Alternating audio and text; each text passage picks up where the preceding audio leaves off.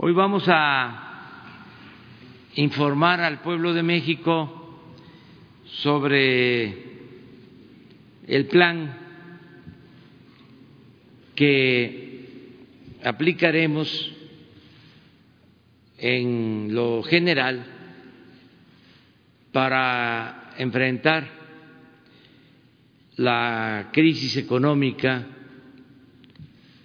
que estamos ya padeciendo en México y en el mundo.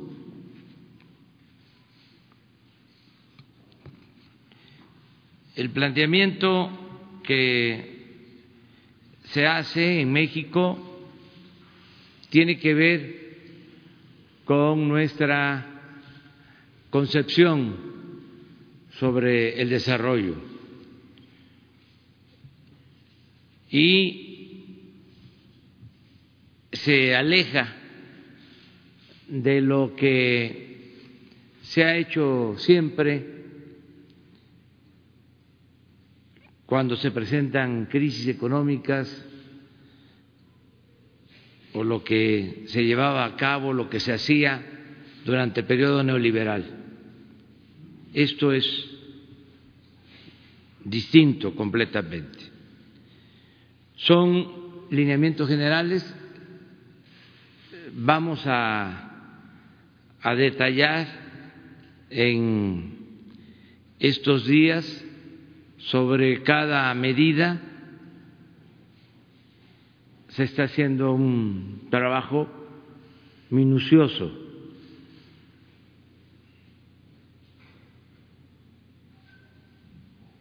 El decreto que se publicará el día de hoy.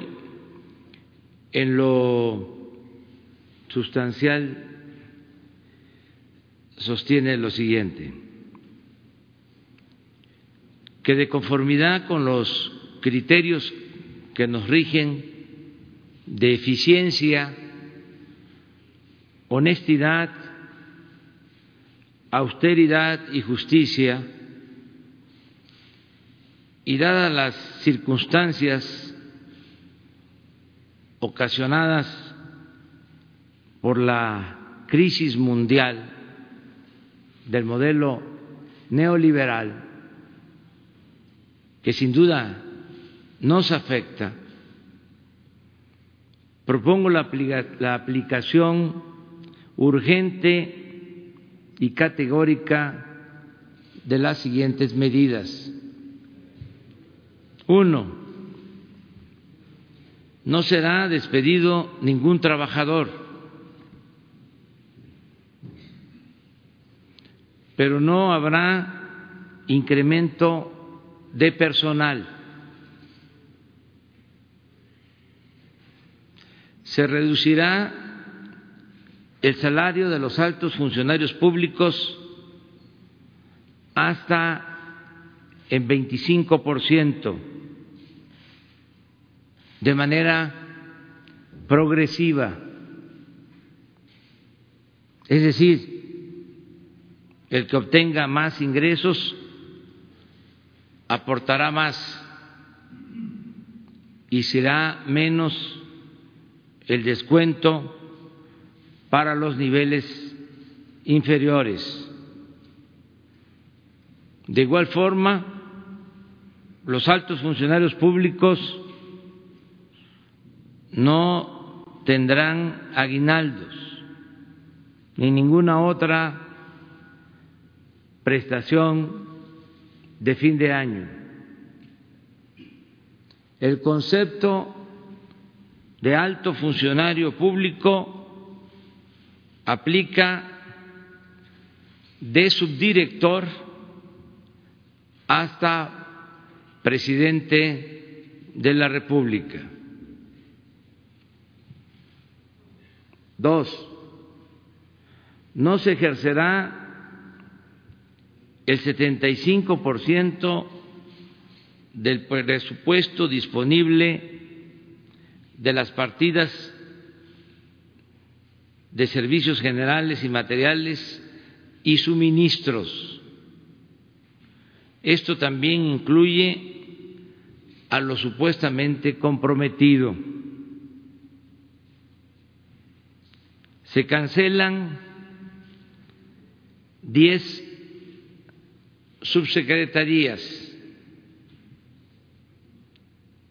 y al mismo tiempo se garantiza el empleo con el mismo rango y los mismos ingresos a quienes dejarán dichos cargos.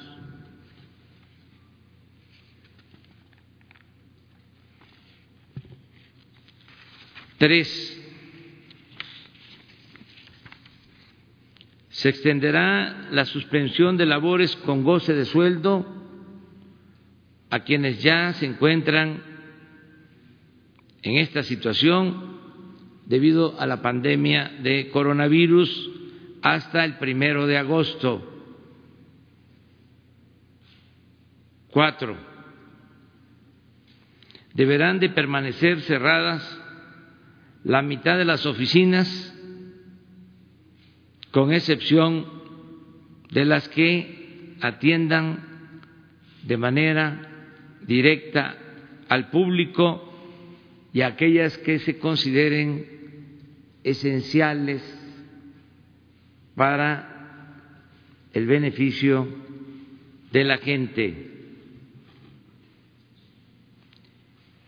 En este periodo se hará un esfuerzo de reubicación de servidores públicos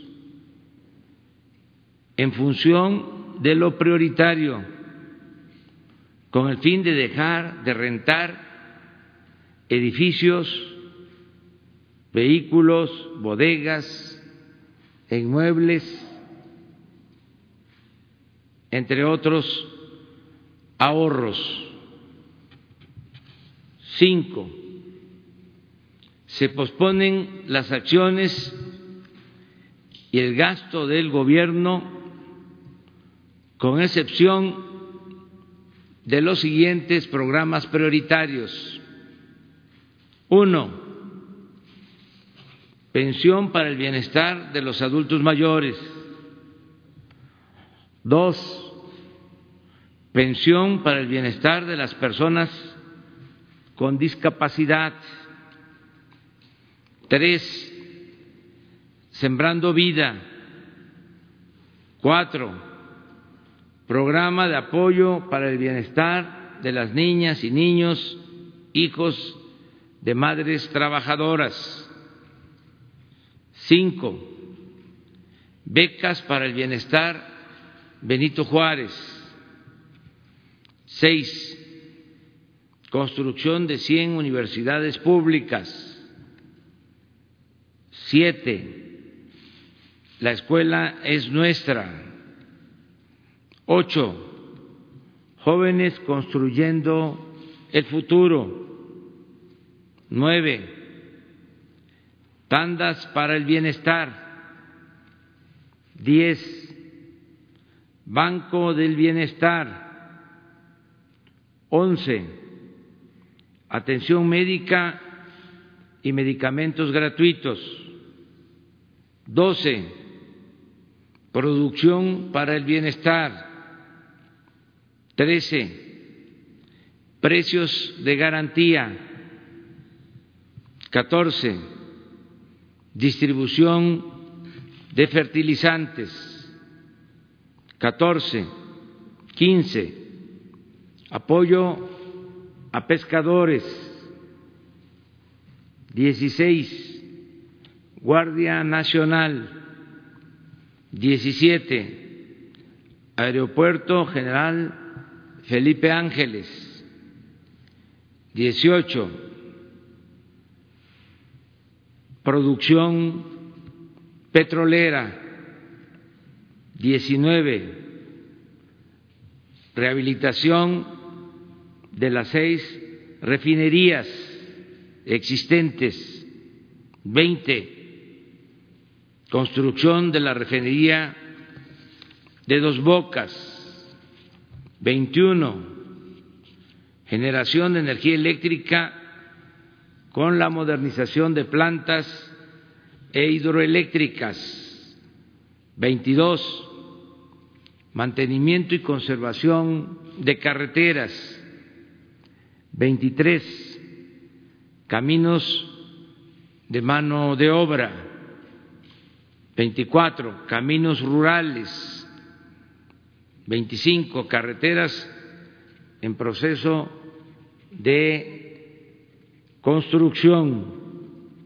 26 sistema aeroportuario de la Ciudad de México, 27 terminación del tren interurbano México-Toluca, 28 terminación de presas y canales, 29 Parque Ecológico Lago de Texcoco, 30 Programa de Mejoramiento Urbano, 31, Programa Nacional de Reconstrucción, 32, Tren Maya, 33, Tren de Guadalajara, 34, Internet para Todos, 35, Desarrollo del Istmo de Tehuantepec, 36, zona libre de la frontera norte, 37, espacio cultural de los pinos y bosque de Chapultepec, 38, defensa de los derechos humanos, 6, la Secretaría de Hacienda dispondrá de los recursos necesarios para cumplir cabalmente con la entrega de participaciones federales a los estados, el pago de nómina, de pensiones y la amortización y servicio de la deuda pública. No se podrá utilizar sin autorización de la Secretaría de Hacienda recursos de fondos o fideicomisos creados por acuerdo o decreto del Poder Ejecutivo. Siete, tendrán trato excepcional la Secretaría de Salud, la Guardia Nacional y las secretarías de Marina y de Defensa Nacional. Ocho, se aplicará la ley de austeridad republicana de manera rigurosa. Nueve, la eficiencia, la honestidad y la austeridad nos permitirán aumentar el presupuesto para fortalecer el blindaje de los programas sociales y de los proyectos prioritarios en seiscientos veintidós mil quinientos cincuenta y seis millones de pesos seiscientos veintidós mil quinientos cincuenta y seis millones de pesos. Al mismo tiempo, se otorgarán tres millones de créditos dirigidos a la población más necesitada y a la clase media. Lo mismo se crearán dos millones de nuevos empleos, lo cual, todo lo cual hará posible proteger al 70% de las familias mexicanas, equivalente a 25 millones de hogares sobre todo a los pobres y a los integrantes de las clases medias. Todo ello sin aumentar el precio de los combustibles, sin aumentar impuestos o crear impuestos nuevos y sin endeudar al país. Vamos a demostrar que hay otra forma de enfrentar la crisis sanitaria, la crisis económica o de cualquier índole, cualquier tipo de crisis, siempre y cuando no se permita la corrupción, se fortalezcan valores y principios como el del humanismo y se gobierne para y con el pueblo.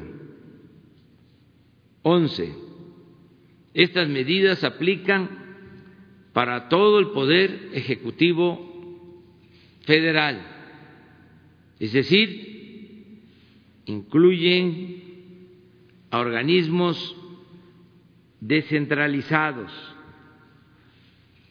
órganos desconcentrados, empresas de participación estatal mayoritaria y fideicomisos públicos. La responsabilidad de la aplicación de este ordenamiento corresponderá a los secretarios, a los directores de dichos organismos y a la Secretaría de la Función Pública. El presente decreto entrará en vigor el día de su publicación en el diario oficial de la Federación, es decir, el día de hoy, y cesará en su vigencia el 31 de diciembre del 2020. Segundo, la Secretaría de Hacienda y Crédito Público, en un plazo no mayor de 180 días, contados a partir de la entrada en vigor del presente decreto, llevará a cabo las adecuaciones de carácter presupuestal que en su caso se requieran. Este es el decreto que voy a enviar a la Consejería Jurídica de la Presidencia y a la Secretaría de Gobernación para que se le dé el completo fundamento legal y se publique eh, hoy mismo. Esto es lo que vamos a llevar a la práctica. repito, en lo general, el caso que corresponde a la política energética por la caída de los precios del petróleo. Eso lo vamos a, tratar aquí. Habíamos quedado que mañana, pero lo vamos a hacer hasta el viernes, porque estamos haciendo un análisis, todo está muy alterado. Eh, ya ustedes han visto cómo se desplomó a menos cero el precio del petróleo, la mezcla mexicana, y cómo ya eh, levantó ayer, poco, pero ya este, subió a seis, siete pesos, seis, siete dólares el barril. Eh, es todavía una situación muy inestable eh, hay que también considerar que a finales de este mes inicia el recorte de producción que se acordó en el mundo y eso tiene que tener eh, algún efecto. De todas maneras, nosotros estamos ya elaborando una estrategia, se los comentaba ayer, que va a consistir en refinar más petróleo crudo en nuestro país para comprar menos gasolinas en el extranjero. Tuvimos dos aciertos, entre otros, que nos ayudan en esta circunstancia. Uno es de que se inició el trabajo de exploración y producción en 19 campos nuevos el año pasado. Tenía tiempo que no se abrían nuevos campos para la explotación de petróleo. Y logramos perforar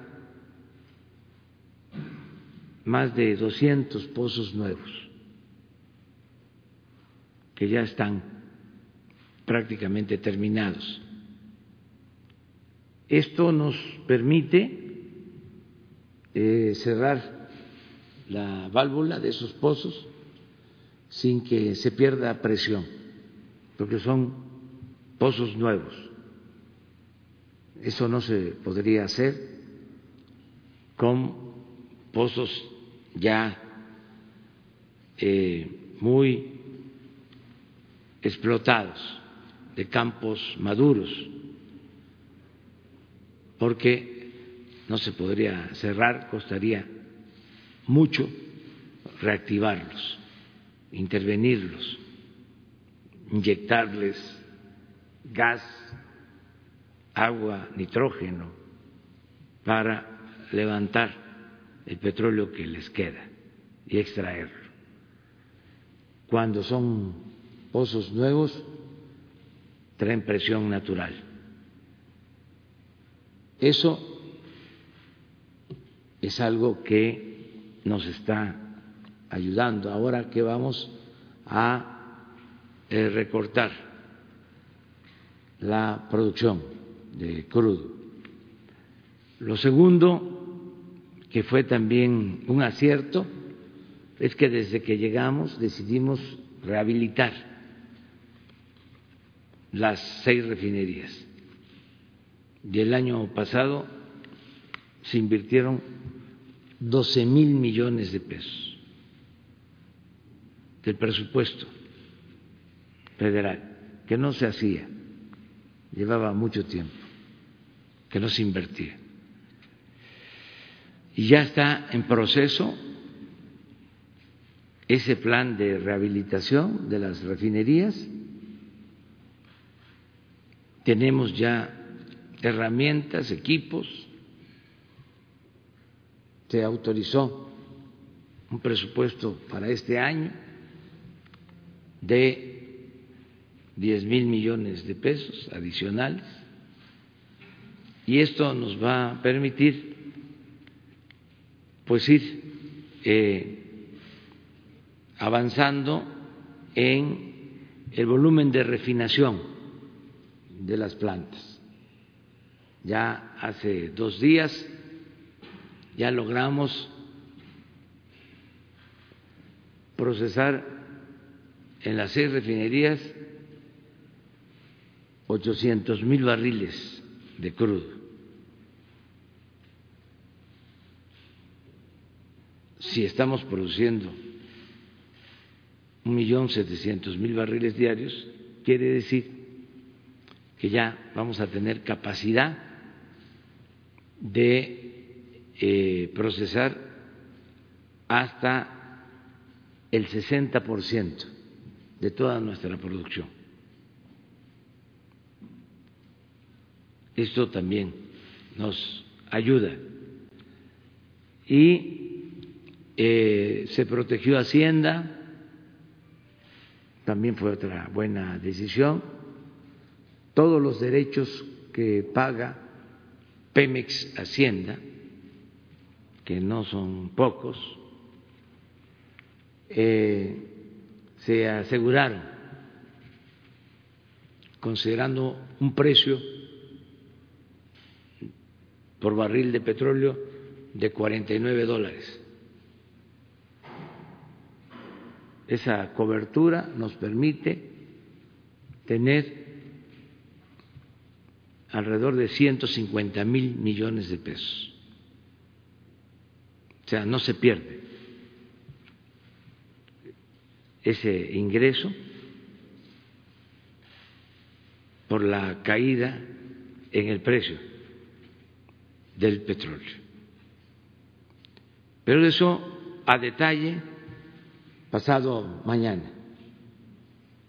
Y así en otros temas que van a ir requiriendo una explicación eh, puntual. Estamos eh, dispuestos a informar a toda la población. Si les parece, abrimos sobre el tema. A ver. Jefe del Estado mexicano, Carlos Pozos, reportero del Hormolécula Oficial. Señor, sin duda este ordenamiento de decreto rompe con las eh, medidas anticíclicas que antes se adoptaban. Este ordenamiento con estas once acciones, desde mi punto de vista, muy acertadas, mandan una buena señal para todos los ciudadanos mexicanos. Pero yo quisiera saber, además de este ordenamiento, ayer el Banco de México, eh, en una junta extraordinaria, decidió inyectar 750 mil millones de pesos para paliar la crisis y reducir al 6% la tasa de referencia. Este ordenamiento y esta eh, rescate e inyección de liquidez del Banco de México, ¿qué fortaleza nos da como país, presidente? Esa es mi primera pregunta y si me permite una segunda más. Bueno, primero aclarar que nosotros somos respetuosos de la autonomía del Banco de México. Es una institución autónoma del Estado mexicano. No es autónoma del Estado mexicano, es una institución autónoma que pertenece al Estado mexicano, para decirlo mejor. Y respetamos las decisiones que tomen. Creo que el reducir eh, la tasa de interés ayuda, es una opinión de mi parte, porque abarata el crédito en general.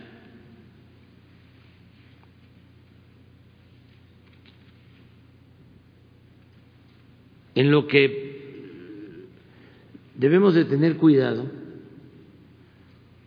es en el uso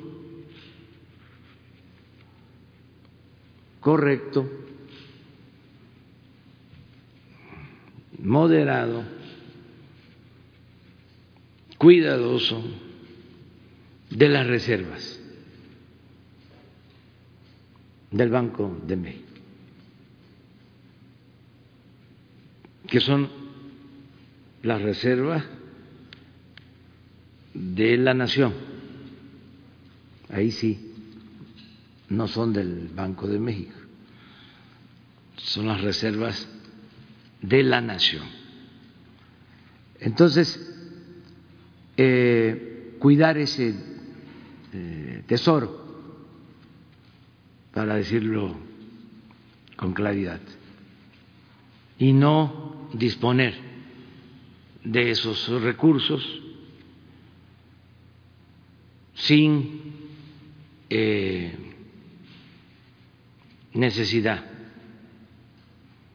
Tiene que justificarse. Muy bien.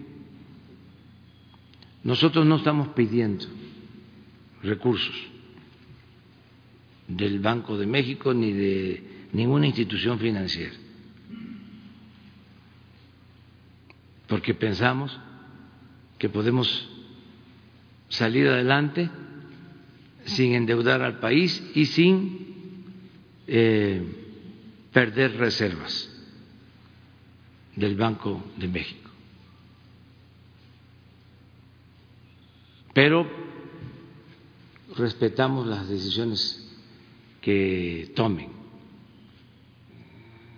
desde luego. Pensamos que ya es tiempo de cambiar el modelo neoliberal. Lo que está pasando en el mundo es una crisis de ese modelo. Lo hemos estado diciendo. Y es un error volver a lo mismo cuando es un modelo fracasado, especulativo, que no piensa en la gente. Hay que replantearnos hasta los parámetros en que se mide el supuesto crecimiento porque ¿cómo es posible que hay crecimiento y es cuando se produce más desigualdad? Entonces, ¿el crecimiento fue en beneficio de quiénes o cómo se concentró eh, lo que creció la economía? A quienes benefició. Todo esto ya eh, se ha empezado a eh, debatir en el mundo. Nos sentimos orgullosos porque fuimos de los primeros que planteamos que no íbamos a someternos a la política neoliberal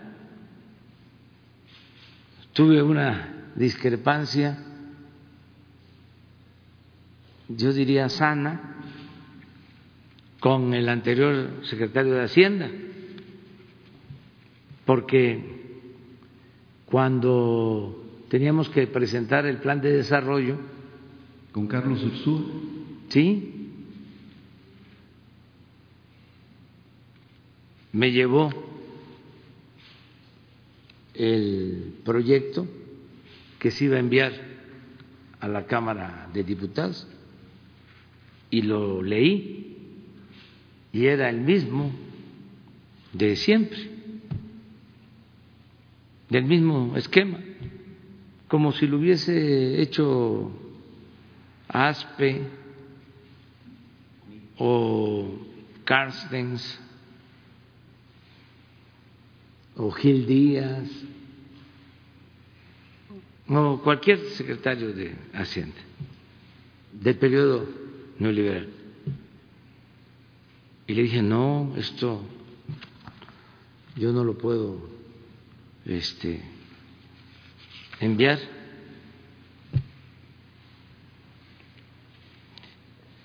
Danos oportunidad unos días, cuando se vence el plazo y ya me dijo que se vencía una semana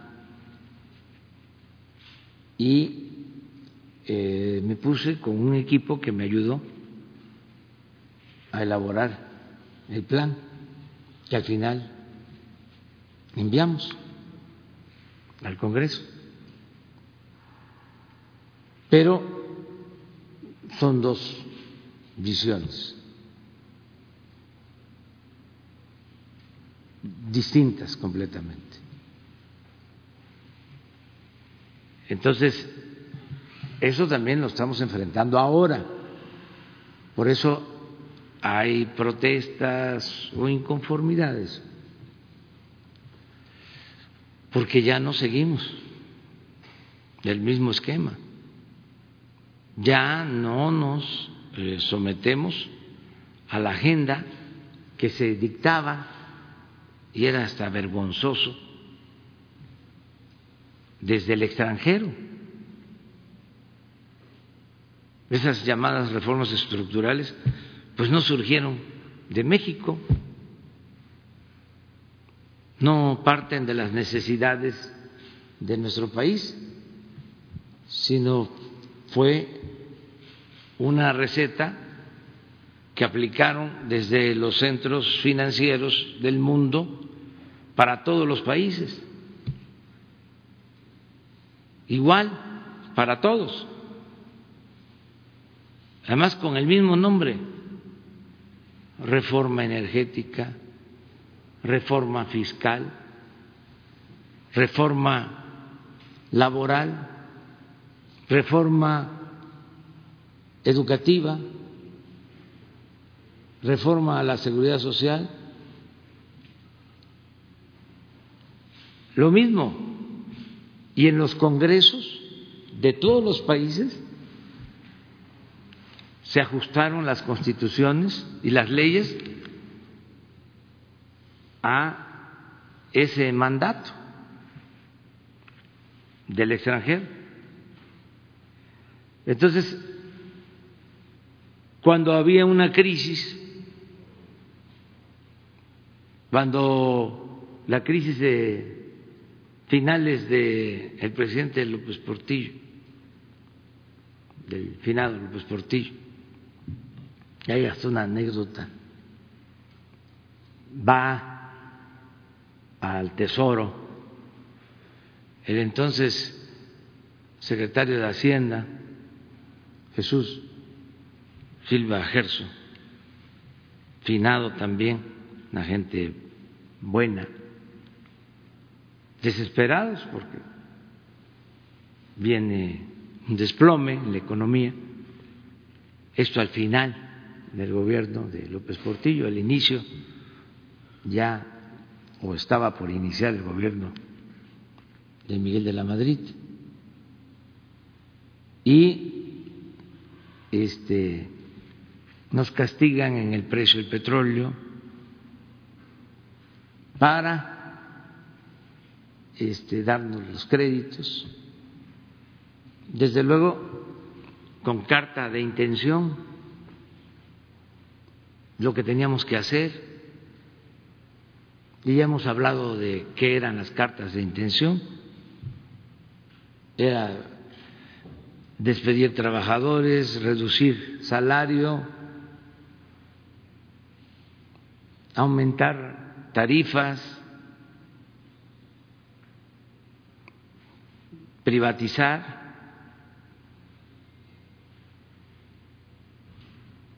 Y ese mismo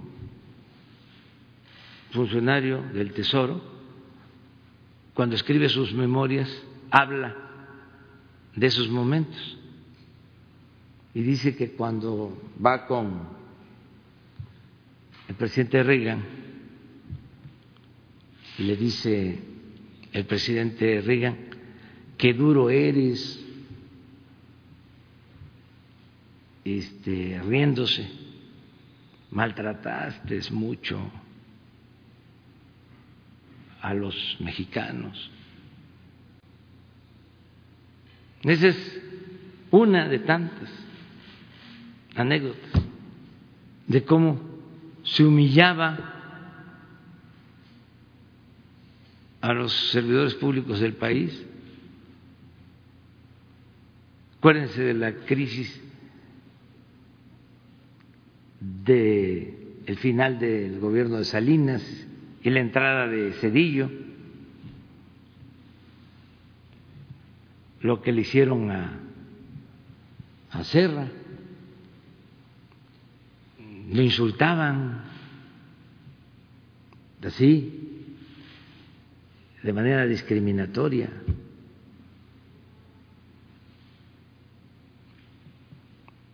Entonces, eso ya no. En ese tiempo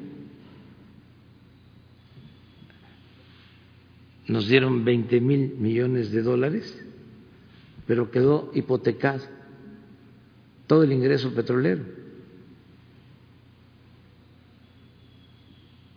En ese tiempo, recuerden que fue lo del FOAPRO, el que convirtieron las deudas de los de arriba, de unos cuantos en deuda pública, que todavía estamos pagando todos. Entonces ya no esos modelos. Y esto pues ha producido alguna inconformidad y apuestan a que no vamos a salir, a que nos vamos a rendir. Nosotros vamos a hacer todo lo que esté de nuestra parte. Aunque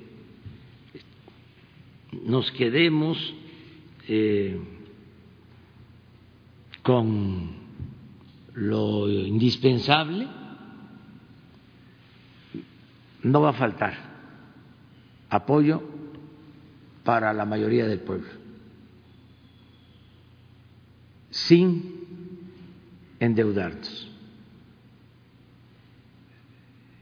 Ese eh, es el desafío. Presidente de México, mi segunda pregunta. Toda vez que ayer usted eh, informó que eh, va a haber pulso en la salud, va a haber eh, el pulso de los energéticos, el pulso de los prestadores de servicio, yo quisiera preguntarle si es viable o precedente el que los lunes el vocero Jesús Ramírez o usted pudiéramos también tener el pulso de las noticias para conocer eh, qué noticias son falsas o qué noticias son verdaderas, tanto en la prensa escrita, tanto en la radio y la televisión. Si pudiera ser viable, esa sería mi pregunta. Le agradezco. Pero se cae eso por su propio peso, ¿eh? Eso no está, está teniendo éxito. Incluso, no sé si ustedes lo han notado, pero veo que le han bajado.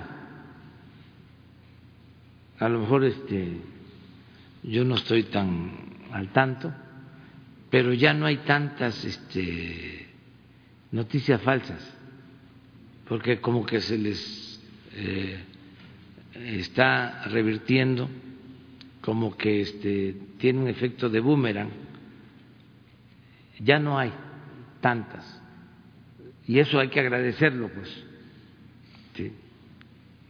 Además, a lo mejor ya se les está acabando el dinero o ya no quieren seguir pagando bots, porque eso cuesta.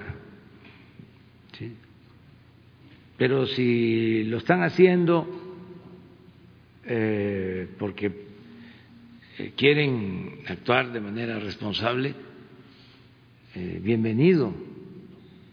Qué bueno ese cambio de actitud. pero no, no creo que haga falta poco a poco esos este, excesos eh, se van a ir este, haciendo a un lado. Ya la gente no les cree a quienes mienten, quienes exageran. ¿Ustedes creen que no aburre abrir un periódico? el Universal, por ejemplo, o el Reforma,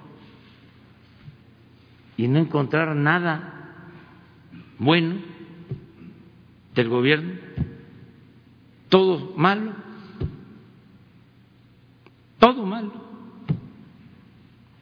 Entonces no solo las notas, los articulistas, supuestamente independientes, todos Antes eh, en el Universal se presumía de que este, tenían una línea editorial gobernista, pero sus articulistas, este, eran independientes, había pluralidad en los editoriales porque escribía un dirigente de oposición, este, algún escritor destacado, verdaderamente independiente, los moneros, pues ya no queda nada, solo los moneros. Creo que está todavía Helio Flores. Sí. ¿Sí? Sí. Pero los este, articulistas, los que escriben en los editoriales, puro conservador, y el Reforma ya ni hablamos.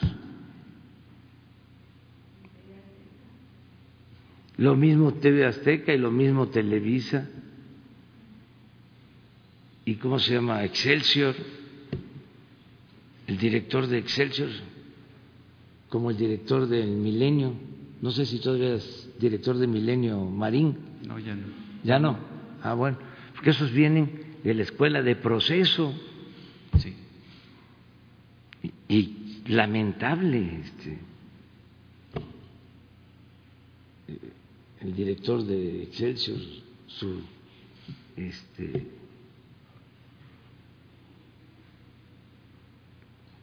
concepción, su este, conservadurismo. A lo mejor desde que estaba en proceso pensaba así,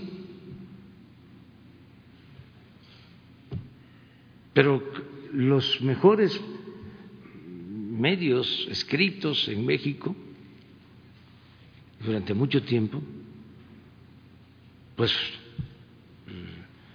la jornada, antes uno más uno, una muy buena época de uno más uno, después del golpe a Excelsior y el proceso. Y ahí se formaron muchos, pero la mayoría se echó a perder.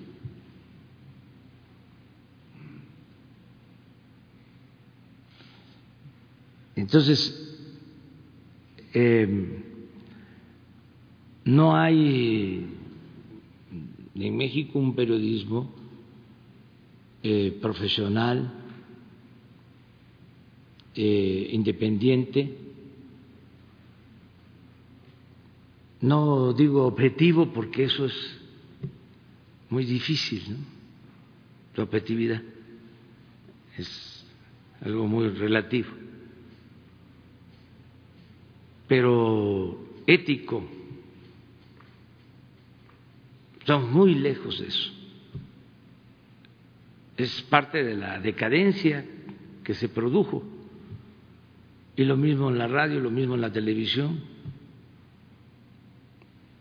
no generalizo, pero sí, este, no supieron eh, entender la nueva realidad, le siguieron con lo mismo y desesperados, este, eh, optaron muchos por la mentira. Ciro Gómez Leiva venía de un periodismo eh, profesional, nuevo, independiente, y se fueron este, volviendo conservadores, se cansaron de ser como eran. es que siempre hay tentaciones, pero ¿qué ha sido el periodismo en la historia de México? Pues Zarco Francisco Zarco, y no solo él, los periodistas que actuaron en el periodo de la Reforma y de la República restaurada, es la prensa más libre, más inteligente, más patriota que se haya tenido en toda la historia. Luego, en la revolución, Filomeno Mata, Daniel Cabrera, los hermanos Flores Magón, ni muchos más en la clandestinidad, en la cárcel, Paulino Martínez.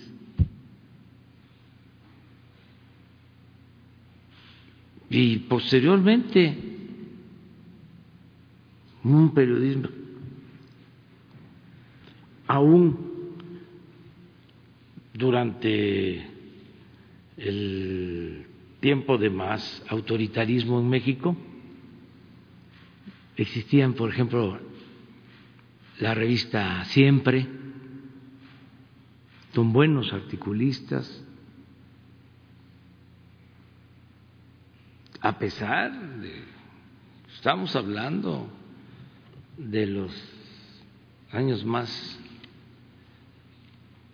difíciles del autoritarismo, Recientemente, Manuel Buendía, un buen periodista independiente, Miguel Ángel Granados Chapa, pero ya queda muy poco. nos defienden, creo que tres, y estoy hablando de periodistas, nos defiende muchísima gente, por eso puedo estar tranquilo, porque hay millones en las redes sociales que nos defienden, pero les digo, este, quienes defienden eh, en estos últimos días, Federico, Arriola, que nos eh, defiende, enfrenta toda esta campaña de calumnias. Enrique Galván, de la jornada. Pedro, ya estoy terminando. Yo sé que desespera, pero este despacio, es que yo no puedo hablar de corrido, por eso me llevo tiempo este, Pedro Miguel,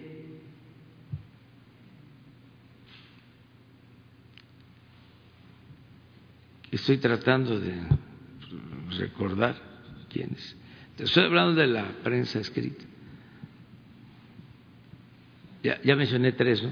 Hay un articulista inteligente también, eh, incluso no podría decir que de izquierda, pero sí buen analista político que se mete más a entender lo que está pasando y lo que somos. Uno que escribe en el país, Jorge Cepeda Patterson. Pero hasta ahí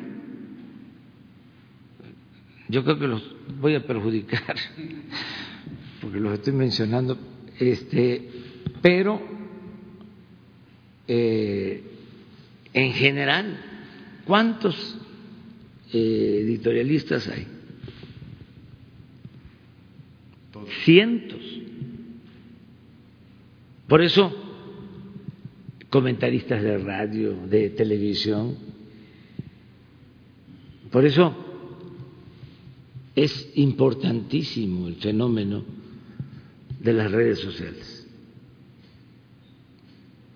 Porque en redes sociales, aún con textos cortos, siguiendo aquella eh, consigna o proclama o criterio de que bueno y breve doblemente bueno, a veces con muy pocos caracteres, con muy pocas palabras, se dice muchísimo. Ah, también incluyo los que nos defienden caricaturistas. De por sí la caricatura en México siempre ha estado hacia adelante. Y una buena caricatura es un editorial. Lo dice todo. Pero bueno, ya. luego tú.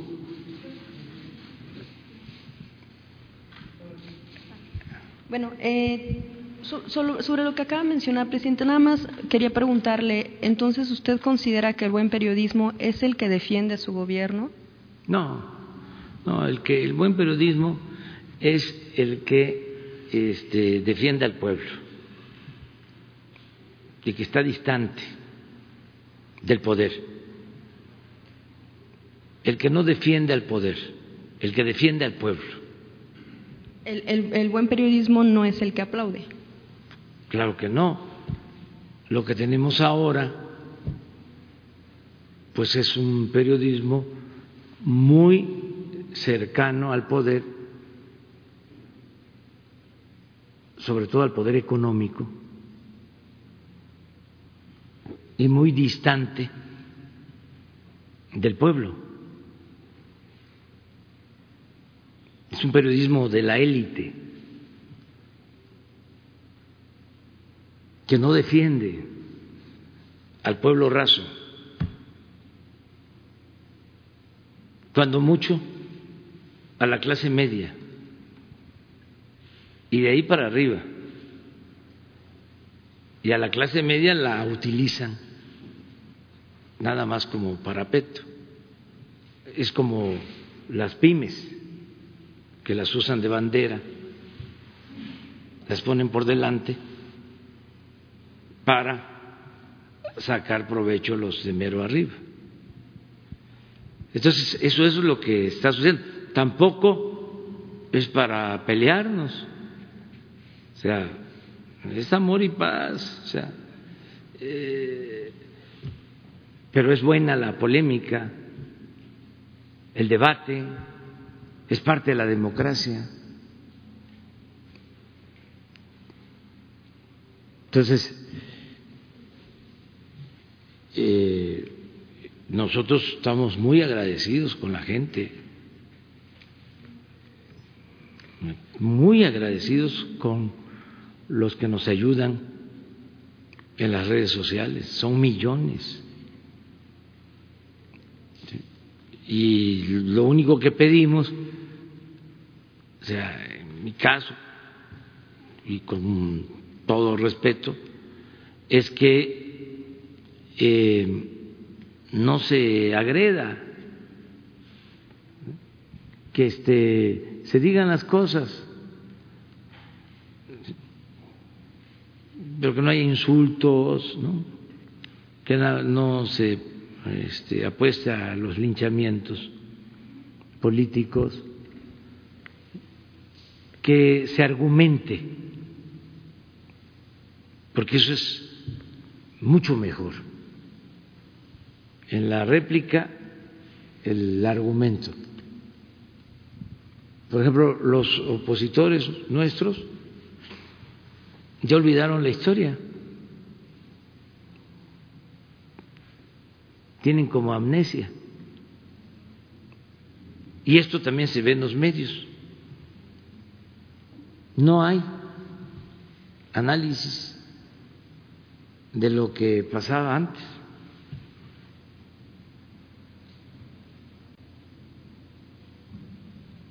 No, este, se habla, antier comentaba yo, de lo de la detención de Genaro García Luna.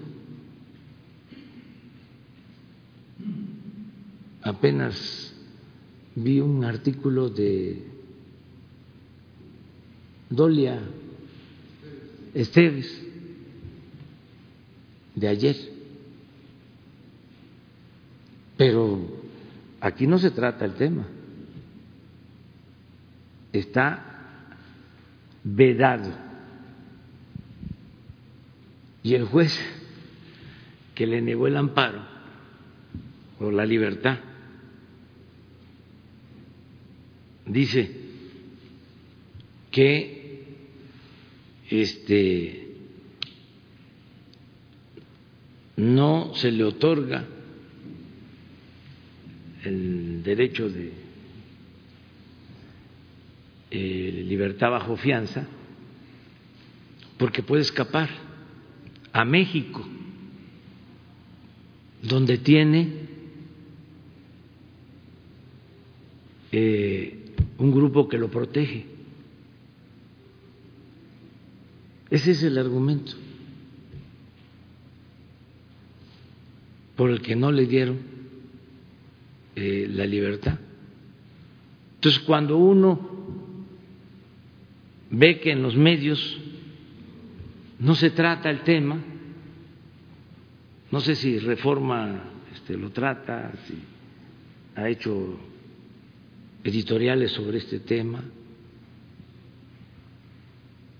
o los escritores del Reforma han tratado este asunto.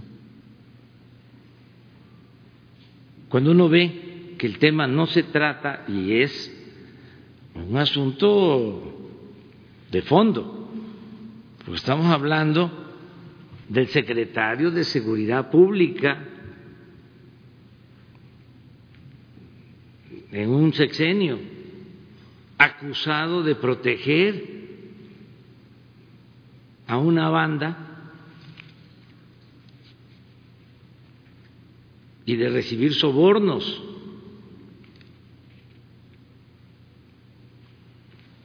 Millonarios, hasta para vivir en el extranjero con gran lujo,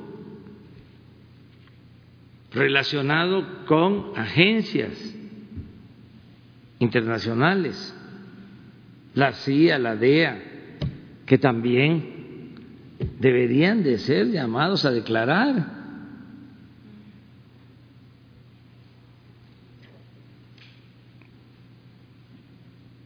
todos ellos. Acuérdense de esos operativos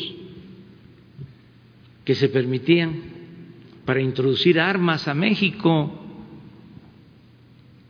acuerdos entre gobiernos, pues fue en ese mismo tiempo. Luego se demuestra que con esas armas cometieron homicidios en el país. ¿Y dónde quedó la investigación?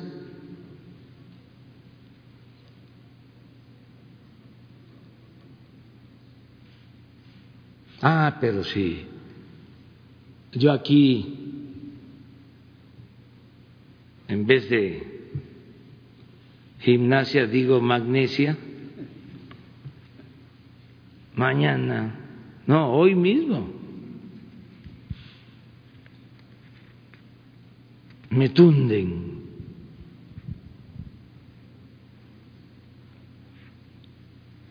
No me estoy quejando, ¿eh? es nada más tratando de analizar lo que está sucediendo.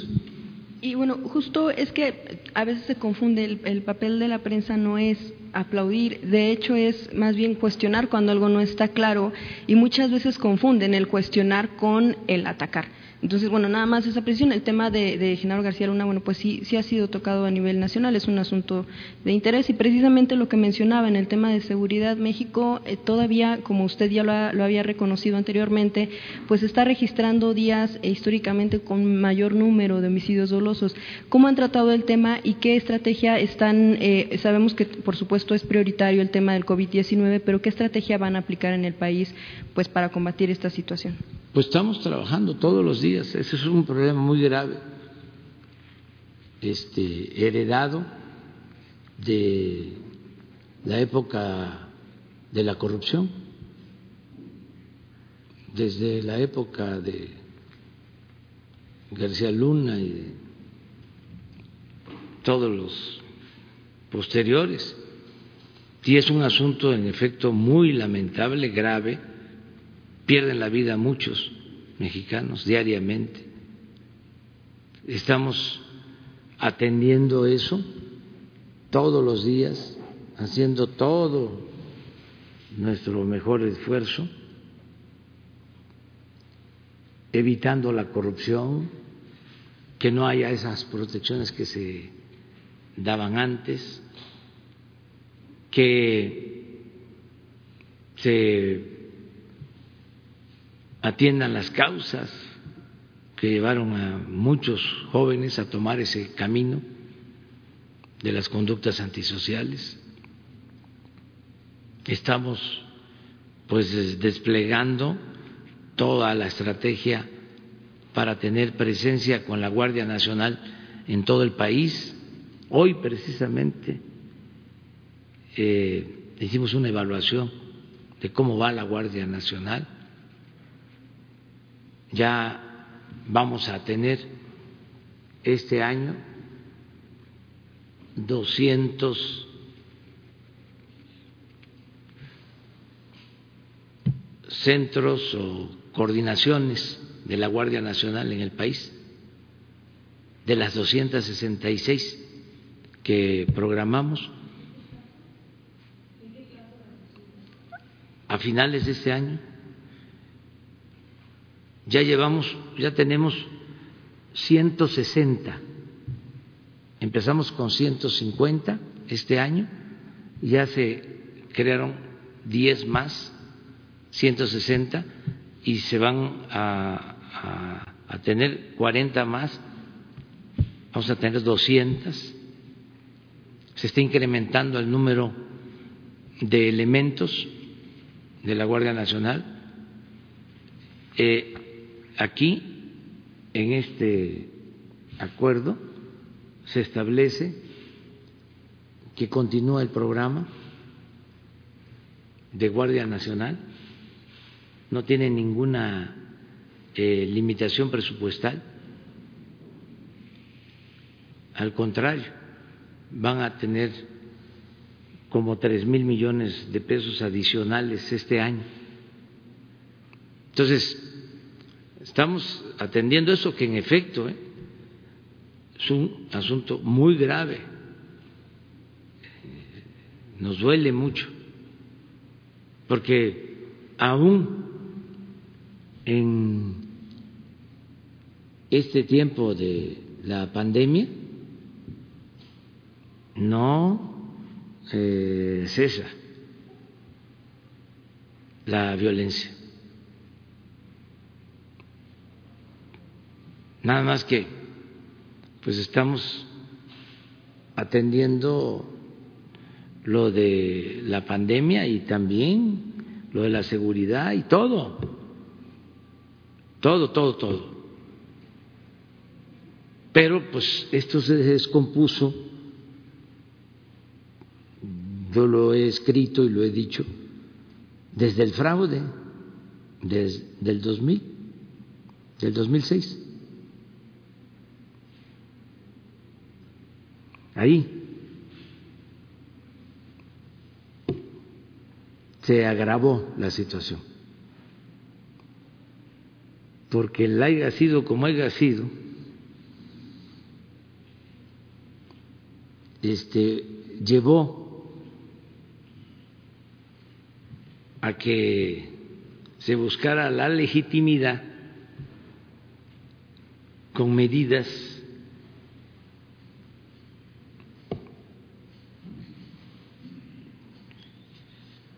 antipopulares. Ahí fue donde se le pegó un garrotazo a lo tonto al avispero. No se atendieron las causas y se pensó que se podía enfrentar la violencia con la violencia. Y no se puede, como no se puede enfrentar el mal con el mal. El mal hay que enfrentarlo haciendo el bien. Se abandonó al pueblo, se le dio la espalda a los jóvenes, creció la descomposición social. Y fíjense, porque esto es interesante, ¿por qué está en crisis el modelo neoliberal?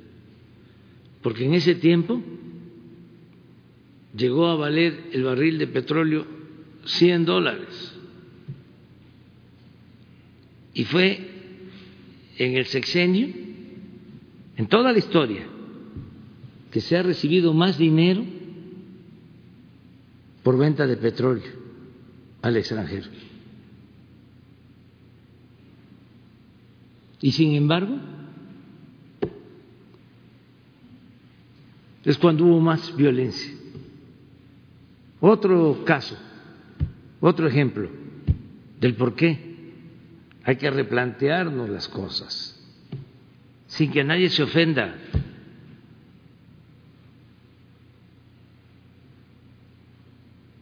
Guanajuato.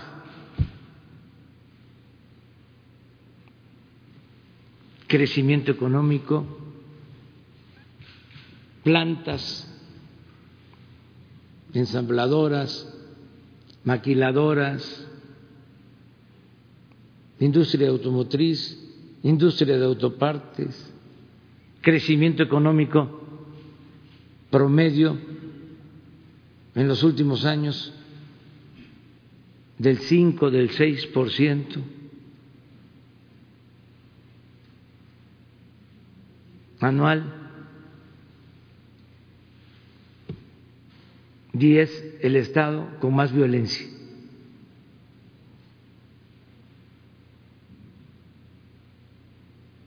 Entonces, ¿de qué sirvió el crecimiento?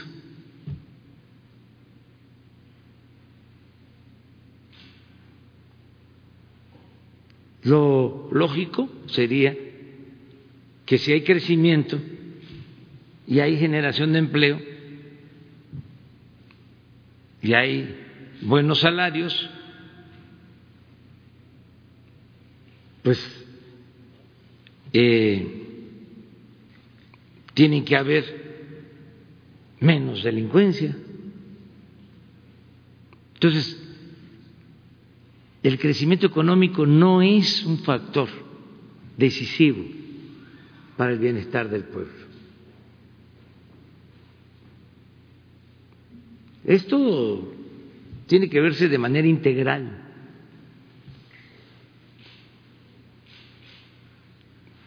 eficiencia, honestidad, que es más que la honradez, como la cultura es más que la educación. Austeridad, que no es un asunto administrativos, sino de principios. Si un funcionario ve hasta normal ir a jugar golf en un helicóptero, pues imagínense.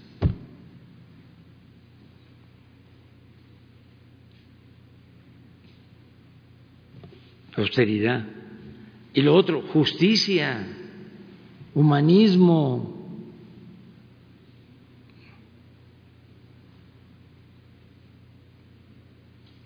El derecho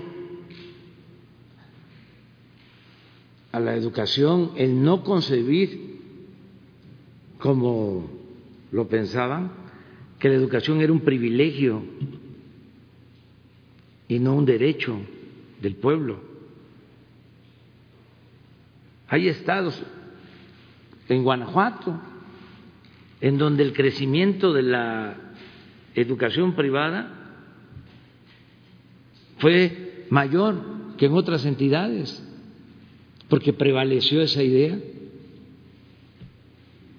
Todo es pago de colegiatura. No estoy en contra de la educación privada. El que tiene para pagar una escuela privada está en su derecho, pero el Estado está obligado a garantizar la educación pública, gratuita, de calidad, en todos los niveles escolares. Una vez en una gira llegué a un municipio en Guanajuato donde no había una preparatoria pública a la cabecera municipal. ¿Por qué? Era poner al mercado la educación como si fuese una mercancía. Eso es neoliberalismo, eso es a lo que me refiero, eso es lo que está fracasando, eso es lo que llevó a la crisis de México. Entonces, qué bien están pasando todas estas cosas para replantearnos eh, las formas de gobierno y no dejarnos apantallar y perder nuestra soberanía aceptando recetas del extranjero o una política antipopular, entreguista, que perjudique como ha sucedido a nuestro pueblo. Pero es muy interesante el momento que estamos viviendo. Y yo pronto quiero decir que va a ser un momento estelar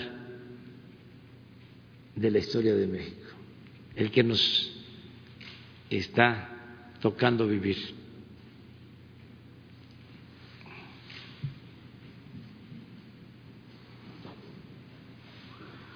Buenos días, señor presidente. Berenice Telles, del Diario Nacional Uno más Uno.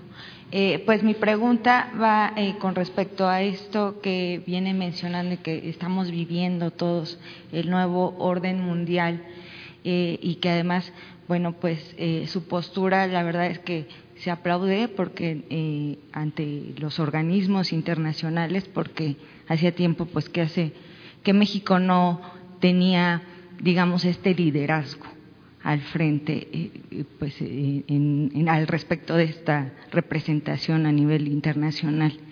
Y eh, usted habla mucho de la cultura.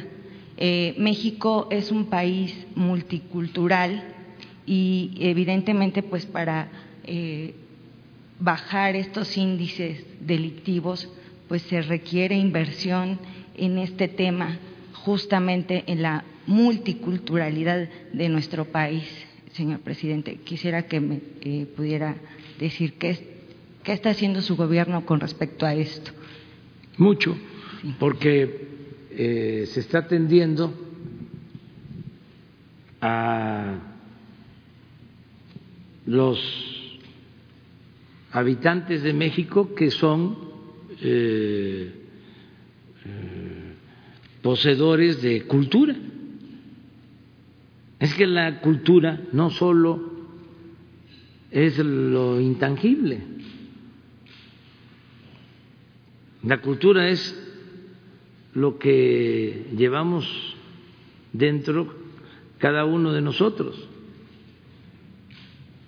Por ejemplo, Decía el maestro Fernando Benítez que se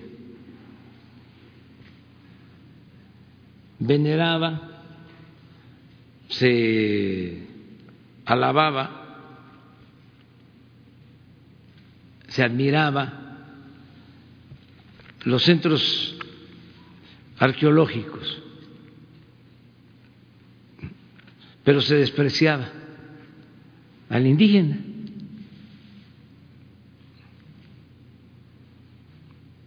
Entonces, ahora las poblaciones indígenas tienen trato preferente.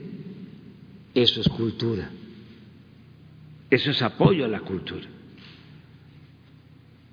Pero también se tiene que apoyar a los creadores, a los artistas, a los músicos, pintores, escultores. Ahora con lo del FONCA hubo un debate este lo que estamos haciendo pues es poner orden porque habían como 400 fideicomisos. Les comentaba yo lo del CONACIT como 60 fideicomisos y así eh, muchísimos eh, organismos manejados sin supervisión, sin rendición de cuentas. No estoy hablando de que había malversación de fondos en todos los casos, pero sí este no había la transparencia suficiente. Entonces, por eso se decide concentrar todos esos recursos, pero se van a seguir entregando las becas a los creadores. Es otra forma de actuar, guardada las proporciones. Es lo que se hizo de ya no seguir entregando recursos a intermediarios, a organizaciones sociales, organizaciones de la llamada sociedad civil o las organizaciones no gubernamentales que recibían dinero y ellos distribuían. Ahora todo es directo al beneficiario. Entonces, quitar intermediación para que le llegue al beneficiario de manera directa. Entonces, ese programa, por ejemplo, continúa, eh, estamos apoyando, desde luego, a antropología, acabo de dar una instrucción para que se apoye a los eh, que trabajan en mantenimiento, los que trabajan en la vigilancia de las zonas arqueológicas del país. Muchos están trabajando como eventuales, no tienen servicio médico. Eh, ordené que se les eh, regularizara. Ya ahora que lo estoy diciendo, eh, seguramente el director de antropología, Diego Prieto, me va a buscar para ver si le hicieron caso en Hacienda, porque lo hice por escrito. Eh, acabamos de tener una reunión porque estamos trabajando en la rehabilitación de templos, de edificios públicos dañados por los sismos y también por el abandono.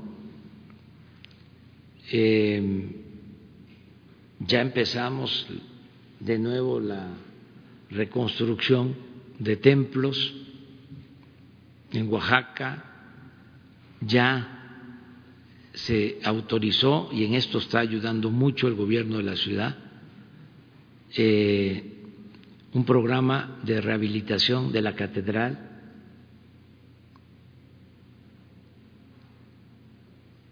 Se está trabajando en resolver el problema eléctrico, evitando un incendio para evitar posibilidad de un incendio en Bellas Artes. Nos entregaron un proyecto de esos que se hacían antes,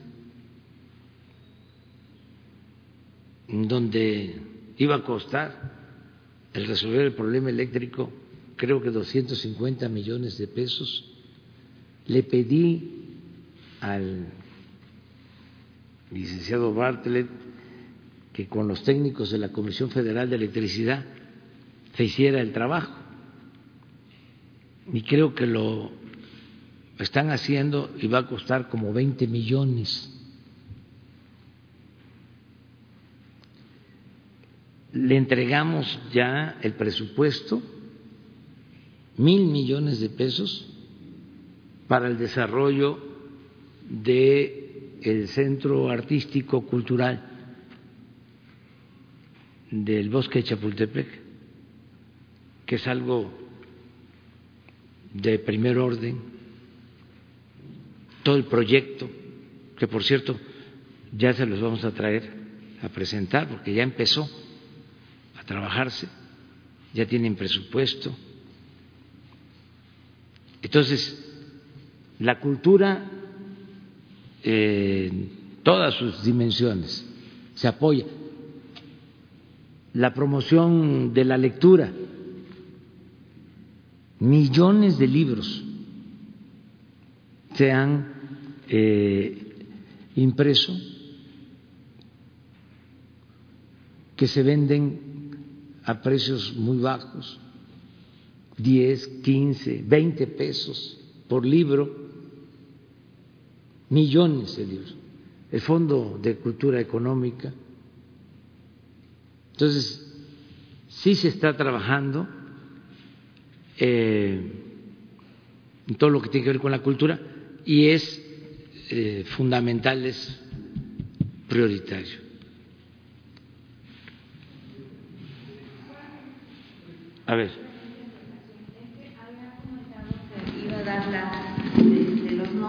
o las cifras de eh, la inversión privada en ciencia y tecnología. Hace, creo que fue la semana pasada. Pues vamos a pedirle a la directora de CONACIT que nos entregue esa información. Que dicho sea de paso, están haciendo un trabajo espléndido. Me gustaría que eh, viniera eh, la directora de CONACYT, que venga aquí para que les explique sobre esto y lo que están haciendo. Eh, por ejemplo, están ya a punto de terminar eh, un prototipo de ventilador que nos va a ayudar mucho se piensa que lo van a tener en la segunda semana de mayo. Se va ya a producir este ventilador en México y en la segunda semana ya se van a tener los primeros 500 ventiladores. Me gustaría que viniera para que les explicara sobre esto a ver si este puede ser en la noche con Hugo, puede ser hoy mismo, si están preparados, porque eh, eh, CONACIT está ayudando mucho, el grupo de CONACIT, en todo lo relacionado con el combate a la epidemia. Entonces, a ver si puede ser hoy o mañana. Muy bien. Ah, pero ya te había dado la palabra. Y luego tú. Gracias, señor presidente. Buenos días. Juan Carlos Machorro, del portal Expoc. Señor presidente, eh, diversos gobiernos y empresas a nivel internacional pues están registrando, aunque estamos en un contexto de coronavirus, avances en sus objetivos de desarrollo sostenible y Agenda 2030 Eh, al momento, ¿usted cómo califica que está haciendo el trabajo de la oficina del señor Alfonso Romo, que está encargado de estas políticas aquí en México? Y en un instante, una segunda pregunta, si me lo permite. Pues está este, trabajando bien en la oficina de Alfonso Romo. Mm, me ayuda mucho esa oficina. Eh, y eh, México es un ejemplo en acatar las eh, decisiones de los organismos defensores del medio ambiente. Hay constancia de ello. Se han eh, cancelado proyectos mineros, lo que se hizo recientemente con la planta de cerveza que se sometió a una consulta de los ciudadanos en Mexicali, Baja California, el que no se permita la introducción de maíz transgénico, el que no se utilice la práctica del fracking para la explotación del petróleo y muchas otras cosas. Ahora eh, que se empieza a debatir sobre el nuevo modelo alternativo o distinto al neoliberal,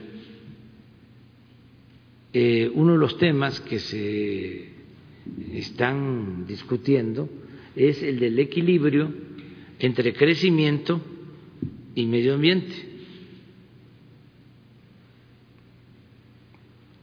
lo que antes eh, se llamaba desarrollo sustentable.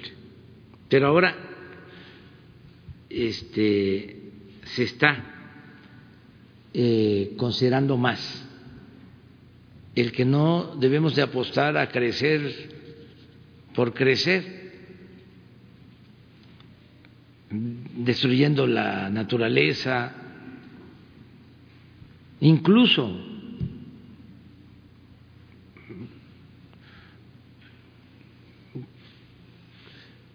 contaminando eh, lo visual, mm, afectando nuestra belleza natural. Hace poco fui a Baja California, a la rumorosa, y se molestaron porque dije que eh, era un error, por decirlo menos, el que se haya permitido en la rumorosa, es una de las zonas más bellas del mundo,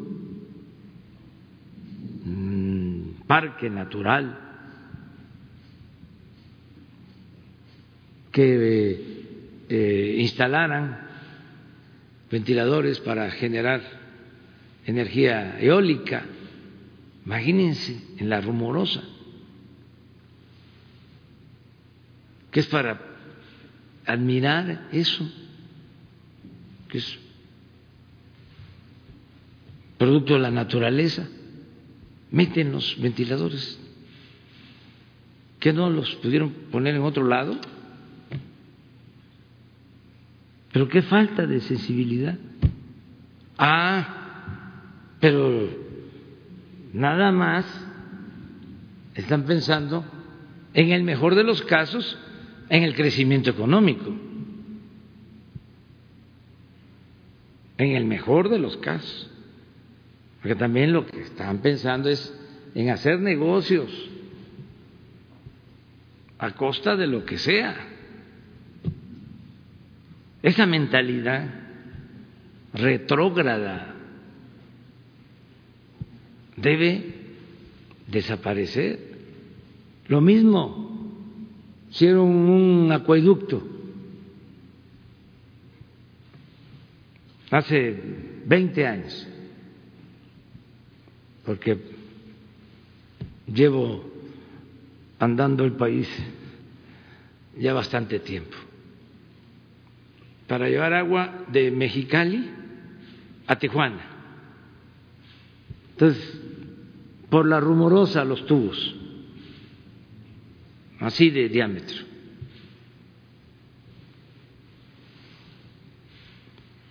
Y pintados de azul los tubos. porque esa era otra cosa. Llegaba un partido al gobierno, las escuelas,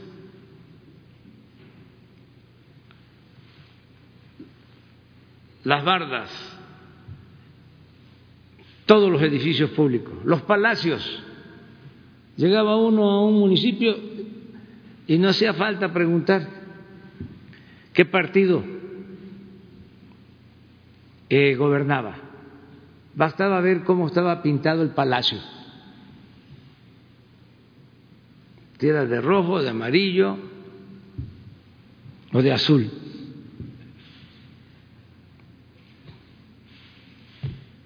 Ahora yo le sugerí, ojalá y me haya hecho caso, pero es libre, es soberano. Le dije al este, gobernador de Baja California, píntalo, el acueducto del color de las piedras. A lo mejor no te va a costar mucho y sirve para darle mantenimiento, para que se confunda un poco.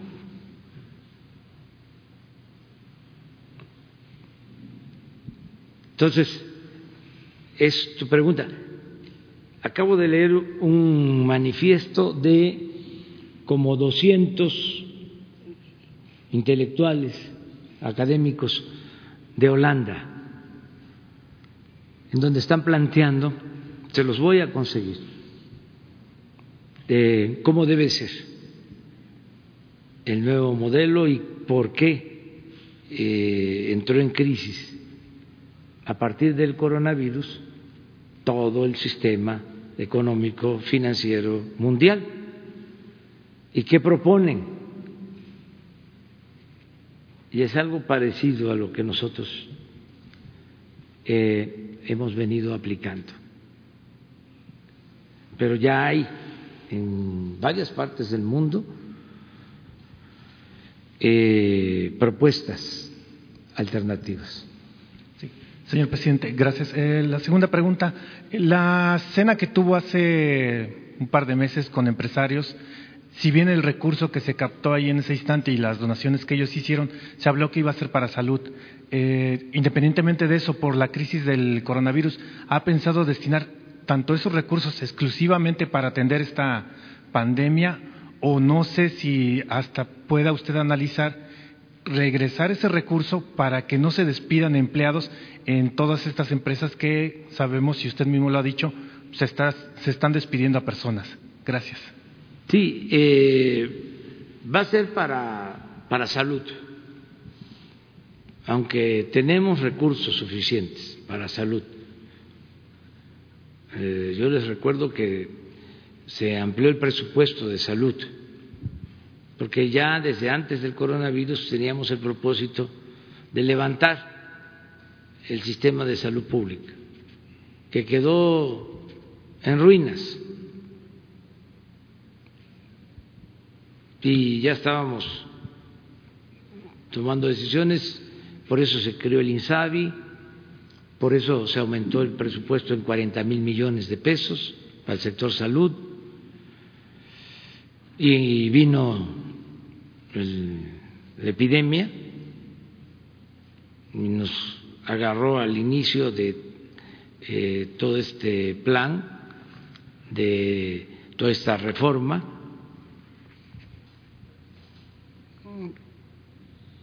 Y se tienen los recursos, pero de todas maneras eh, falta, porque estamos equipando hospitales, estamos contratando médicos, enfermeras. A propósito, eh, vuelvo a hacer el llamado a los médicos, a especialistas, que se sigan apuntando. Ya llevamos eh, contratados solo en INSABI más de cuatro mil médicos y enfermeras, pero nos falta, necesitamos más. Y está respondiendo muy bien este, la gente, los médicos, me mandan cartas eh, apoyando.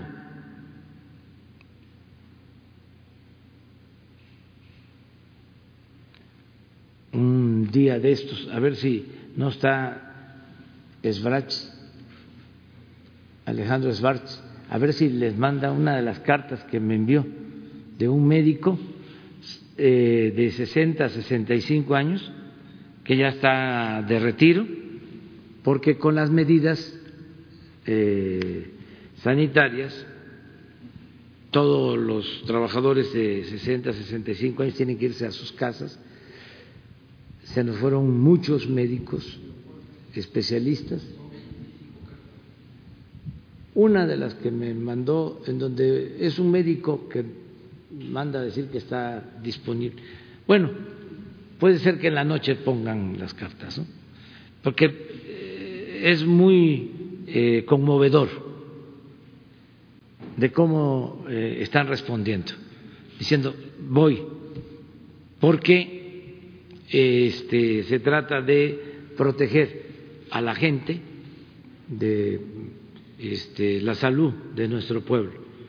Entonces, pedirles a los médicos, a ver, ponla, si puedes.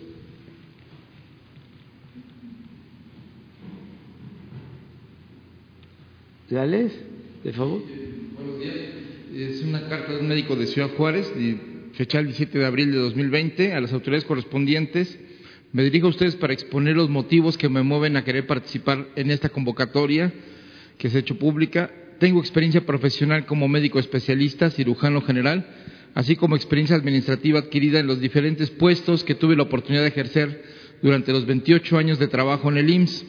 Me considero útil para que con mi experiencia y conocimientos pueda contribuir en estos momentos de crisis sanitaria, además de ser partícipe de esta transformación donde se está buscando ejercer el derecho a la salud de toda la población que el gobierno está llevando a cabo y que es tan necesaria para el desarrollo de México que todos queremos. Lamentablemente en nuestro país el personal que tiene la experiencia y el conocimiento del sector salud ya estamos jubilados y por consiguiente somos relegados y toda nuestra experiencia acumulada es desperdiciada. Esta crisis, como lo ha dicho el presidente, nos ha servido para que salga a flote el déficit que durante años ha habido en el sector salud, ya sea por falta de personal y de insumos o de infraestructura, por lo que nuevamente mi sentir es que puedo contribuir con mi experiencia y conocimientos a la transformación del servicio de salud de nuestro país. Atentamente, doctor Armando Tomás Castillo Peña. Así están respondiendo, pero nos falta más. Eh, no que eh, estén saturados los hospitales, eh, no que no tengamos camas, no que no haya ventiladores, eh, no que no tengamos médicos especialistas, sí hay, sí tenemos, pero queremos estar bien preparados incluso para el peor de los escenarios mejor que sobre y no que falte. Entonces, estamos todas las noches, ayer lo hicimos, haciendo la revisión de camas, ventiladores, eh, personal médico, y nos falta, no para ahora, sino para cuando se está pensando que vamos a tener el tiempo más difícil, más crítico, que se piensa del 8 al 10 de mayo, eh, en lo que corresponde a la proyección en la Ciudad de México. Puede cambiar por regiones. Ahora eh, tenemos eh, más incidencia, desde luego aquí, pero también estamos muy atentos a Baja California, a Tijuana, Mexicali, eh, atentos eh, también eh, a Tabasco, que está siendo muy afectado, Quintana Roo, también Guadalajara, Monterrey.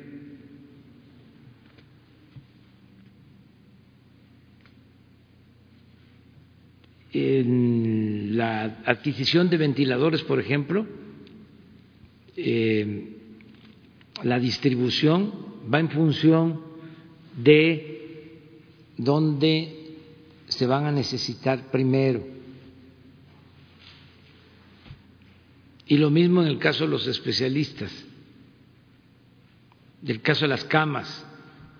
Sabemos, ayer se eh, presentó ya un primer proyecto de eh, cuántas camas por entidad federativa eh, ocupadas, cuántas disponibles solo para la atención de coronavirus. Todo esto con el apoyo de los especialistas, de los médicos, de los científicos. Entonces, lo del avión es para equipo. Desde antes del coronavirus ya se había decidido que eh, los 2.500 millones de pesos aproximadamente que se van a obtener es para la compra de equipos médicos. Seguir avanzando, aunque baje la incidencia eh, de enfermos o el porcentaje de enfermos o decline la epidemia, nosotros no vamos a dejar de atender la salud, aprovechar de que estamos ya este, mm, mejorando instalaciones médicas, hospitales, equipándolos, eh, contratando personal, seguimos, porque el propósito es garantizar el derecho a la salud. Una de las cosas eh, mal del modelo neoliberal, entre muchas cosas malas, es que abandonaron los sistemas de salud pública. Y donde más les pegó es donde privatizaron sus sistemas de salud.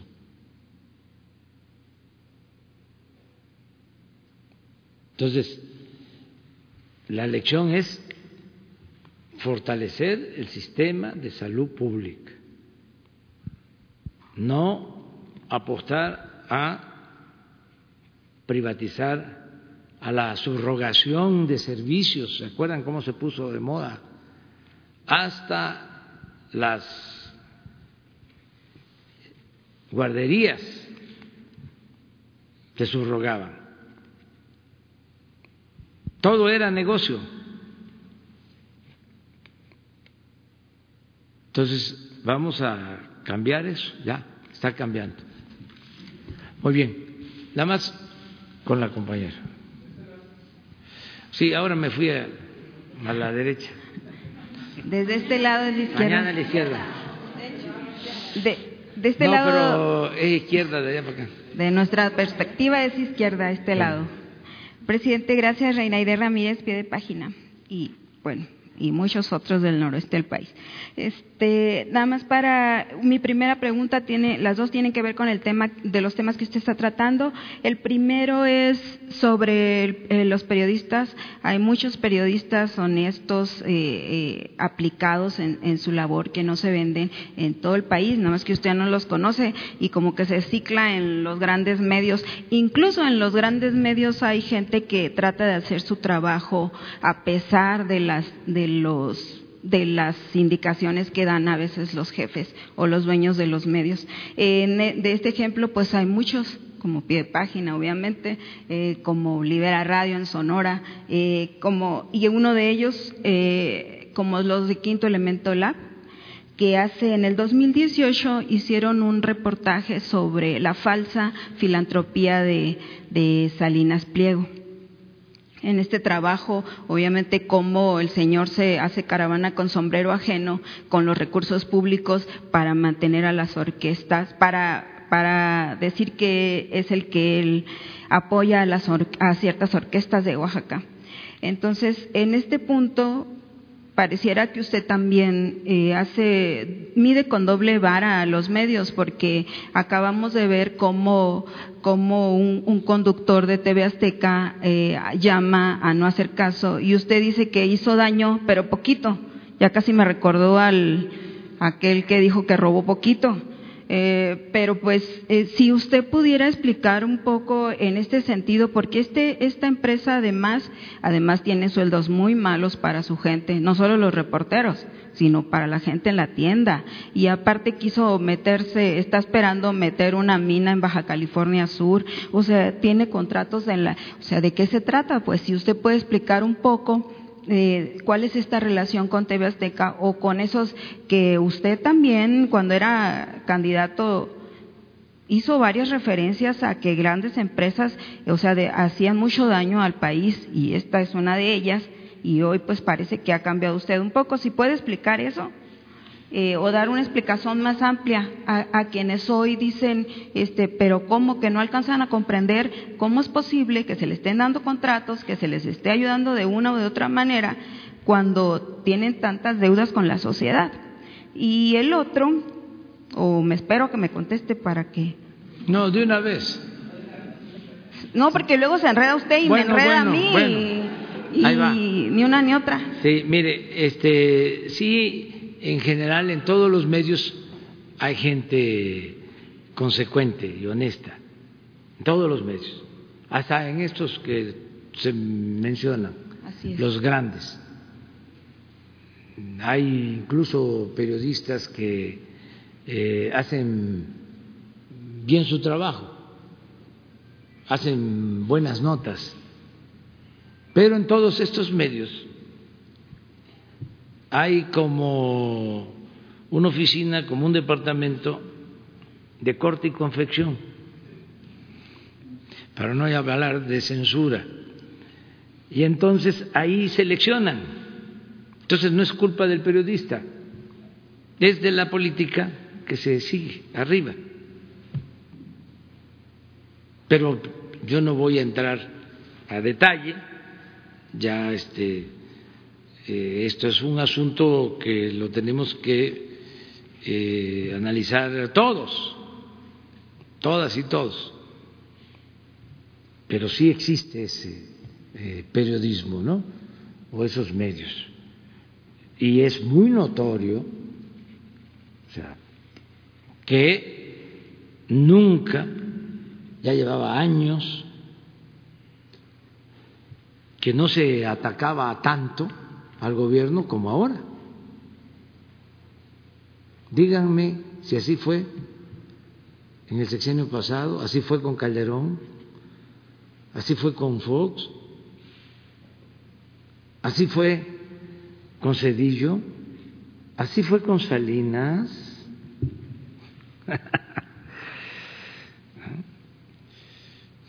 Nada. Y para atrás hasta atrás en la historia. Entonces, algo está pasando. Pues ayúdenme, la relación de Azteca con. Ayúdenme primero a desentrañar eso. ¿Sí? eh, ¿a qué se debe? Es un buen tema de análisis para la ciencia social, no solo para el periodismo. Acerca de lo que planteas de TV Azteca, pues sí hicimos nosotros este, nuestro planteamiento y yo mencioné que fue un error el de a torre y que lo consideraba mi amigo y que este, fue irreflexivo y que todos cometemos errores, porque así es, y yo espero que pues cambie esa conducta. porque los otros este, son distintos? Porque pues es consigna. Vean los otros medios. Es un día sí y el otro también. Se han convertido en voceros del conservadurismo. Y cuando hablo de conservadurismo, hablo de dos cosas, del pensamiento conservador, de lo ideológico, y también del conservadurismo por mantener intereses creados, por mantener privilegios. Entonces, así son las cosas. Eh, ahora que me tocó decir qué periódicos, o mejor dicho, qué periodistas son los que yo he estado viendo de la prensa, vamos a decir, convencional, que nos este, defienden o son objetivos según nuestra apreciación, que también no tenemos la verdad absoluta, no somos dueños de la verdad, todo es relativo. Pero, de acuerdo a nosotros, este, hablé de ellos, no hablé de Azteca, no hablé de la torre, hablé de cuatro eh, personas y de muchos, muchos, muchos ciudadanos que nos defienden, millones en redes sociales, y que les agradezco pues, infinitamente, porque yo qué puedo este, eh, significar sin el apoyo de los ciudadanos. Si estoy encabezando un movimiento de transformación, imagínense cómo se sienten los que actuaban como dueños de México, que hacían eh, jugosos negocios al amparo del poder público, que ellos decidían, ellos mandaban. Lo raro para estos grupos, no estoy hablando de todos los empresarios, pero sí había una élite que no pagaba impuestos. Entonces, pues ahora hay que pagar. Como pagan todos, todos, entonces no les gusta. Pero imagínense cómo voy a andar yo persiguiendo, como lo hacemos, porque consideramos que es ilegal, a huachicoleros, a delincuentes comunes y los delincuentes de cuello blanco que gocen de impunidad. Me daría vergüenza. Claro que tengo relación con todos y me llevo muy bien y no odio y no tengo enemigos ni quiero tenerlos. tengo adversarios y además tengo una responsabilidad. Tengo que representar a todos. Es un gobierno para ricos y para pobres. Y sí, me pueden estar presionando de un sector, de un gremio, pero eso no es todo México, esa no es toda la sociedad. México somos todos es el más humilde, el indígena, el campesino, el que está allá viviendo en una comunidad marginada y el potentado más exitoso, todos. Pero no voy a estar nada más escuchando y atendiendo a un solo sector, a un solo gremio. Tengo que representar a todos. Si no, ¿qué soy? Pues eh, un empleado de una minoría,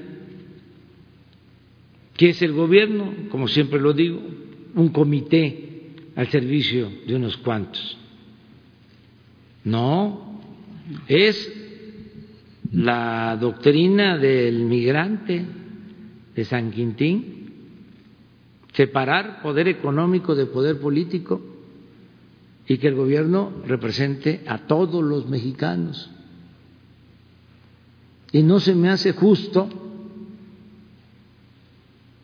porque no quiero ser encubridor, no quiero ser cómplice, no se me hace justo que el campesino pague impuesto, que el obrero pague impuesto, que el trabajador pague impuesto y que el que tiene más no pague impuesto y que yo lo esté viendo y que diga, este, se va a enojar, eh, tiene muchas influencias eh, se nos van a venir encima los medios. ¿Y si están pagando? ¿Si están pagando los grandes medios, las grandes empresas? Ya mencioné de que eh, 15 deben 50 mil millones y se está buscando arreglos y no saben. Llegan al SAT y unos dicen, estamos muy fuertes. Nos dicen nuestros abogados que estamos muy fuertes. Y uno se, se atrevió a decir, denúncienos, vamos a estar en litigio hasta el año 3000. Sea, así. Y otras propuestas este, de ese tipo, ¿no? Entonces, hay gente que conozco, que tengo relaciones con ellos, pero si hay deudas, no puedo solaparlo. Además, esto yo siempre lo he dicho a todos. Yo ya no me pertenezco. Yo no puedo eh, permitir ni ser este cómplice de la corrupción, de la impunidad y tengo muy buena relación con todos. También hay que decirlo, eran otras circunstancias. Mucha gente está cumpliendo con su responsabilidad. Ahora les mostraba yo hace poco cómo se están inscribiendo para pagar impuestos. Creció el número de registros casi en 30%, a pesar de la crisis. Y es muy probable que terminemos el mes con un incremento en la recaudación en términos reales. O sea, que en el cuatrimestre, enero, febrero, marzo, abril, a pesar de la parálisis económica, vamos a estar arriba en la recaudación en términos reales. Entonces, y si este, estamos abajo, va a ser mínimo. Aquí les voy a traer el dato a finales de, mes. Sí. Son declaraciones anuales. Dije 30, no, sí, 29. Entonces, o sea, esto es responsabilidad ciudadana. Por eso hablo de que esta es nuestra fortaleza. La mayoría, inmensa mayoría de la gente, los malportados son muy pocos, pero ya van a ir entendiendo de que ya cambiaron las cosas. Entonces no hay privilegios para TV Azteca o para el grupo Salinas. Para nadie. muy bien. Lo que pasa que también es como dar a conocer los nombres de los 15. No,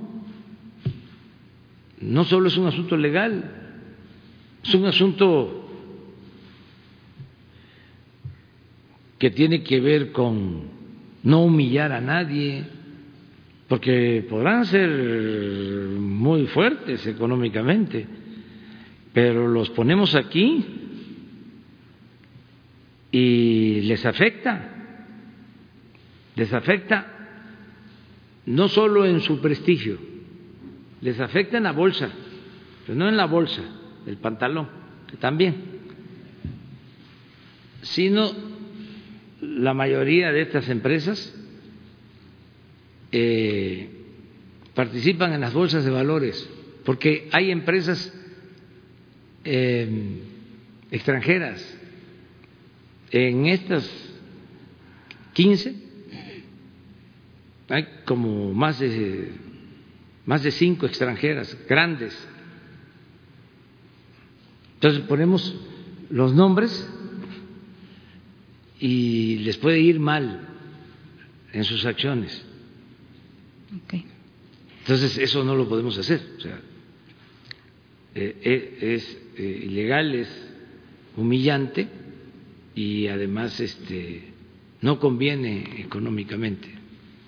Sí estaría bien que explicara la relación con TV Azteca porque pues entonces... Pues ya las he explicado. Te voy a dar un dato más. Tú hablaste de la falsa filantropía. La mina. De la mina. Ah, bueno, ya. Esa sí la echó para atrás. Ah, entonces. Eso sí lo sabemos. pero, por ejemplo, lo, de la falsa filantropía viene del otro. Fue una gestión anterior, pero. Este. Eh, no voy a estar de pleitizo. Eh, respeto a todas las personas me tengo que defender, porque además eh, hay quienes no quieren que se transforme el país, porque quieren mantener el statu quo, quieren mantener el régimen de corrupción, a esos me les enfrento. Todo aquel que este, eh, quiera impedir el cambio, respetando su derecho a disentir, pues eh, debe de tener una respuesta respetuosa. En esos casos voy a seguir haciendo uso de mi derecho de réplica, porque Una cosa es el, el movimiento feminista, ¿no? que se montaron, el movimiento feminista, se volvieron feministas, lo estaba lloviendo. Eh, ya no hay CISEN, ya no hay oficina de inteligencia, o mejor dicho, de espionaje. Pero me llega todo, la gente me informa. Además, ahí en las redes sale todo. Antes, este, eran los periódicos, ¿no?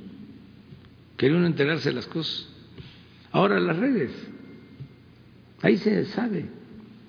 Así como salen noticias falsas, también sale mucha información buena. Eh, entonces estamos eh, muy pendientes, eh, sí, lo del feminismo, ¿no? que es un movimiento legítimo, ¿no? que merece respeto. Ah, pero resulta que quienes están inconformes con la transformación, porque se sienten afectados a sus intereses, se suben al movimiento, lo promueven, lo difunden, manipulan. Pues yo tengo que decir lo que estoy viendo, lo que estoy sintiendo. Mi pecho no es bodega y siempre digo lo que pienso. Luego viene el coronavirus. Y lo mismo, ¿no? Empiezan a desesperarse. Me pasó dos, tres veces, de manera directa, que venía yo de una gira de la Costa Chica y sale el informe que ya había el primer muerto de coronavirus y llego al aeropuerto y un grupo este, de reporteros con luces y cámaras me empiezan a acosar. ¿Qué opina que ya murió la primera persona eh, de coronavirus? ¿Le va a ofrecer disculpas a sus familias? ¿Le va a dar el pésame? Así como se los estoy planteando. Voy caminando callado, callado, callado. Eh, entonces, ¿no le importa? Ya, me subí al carro, me vengo. Luego se sabe de que afortunadamente el Señor no murió. Sí, pero se lanzan con todo. Imagínense si yo contesto de manera ingenua o de buena fe y digo, pues sí, lo lamento mucho le transmito ni más sentido pésame a sus familiares. Y llego aquí, ¿sí? Y también, como todos, nos enteramos de que no murió el Señor. ¿Cómo queda el presidente? O sea, y es trampa tras trampa, una tras otra. Luego voy en el avión, me dice un señor, sale su tabla, dice, ¿usted dijo esto?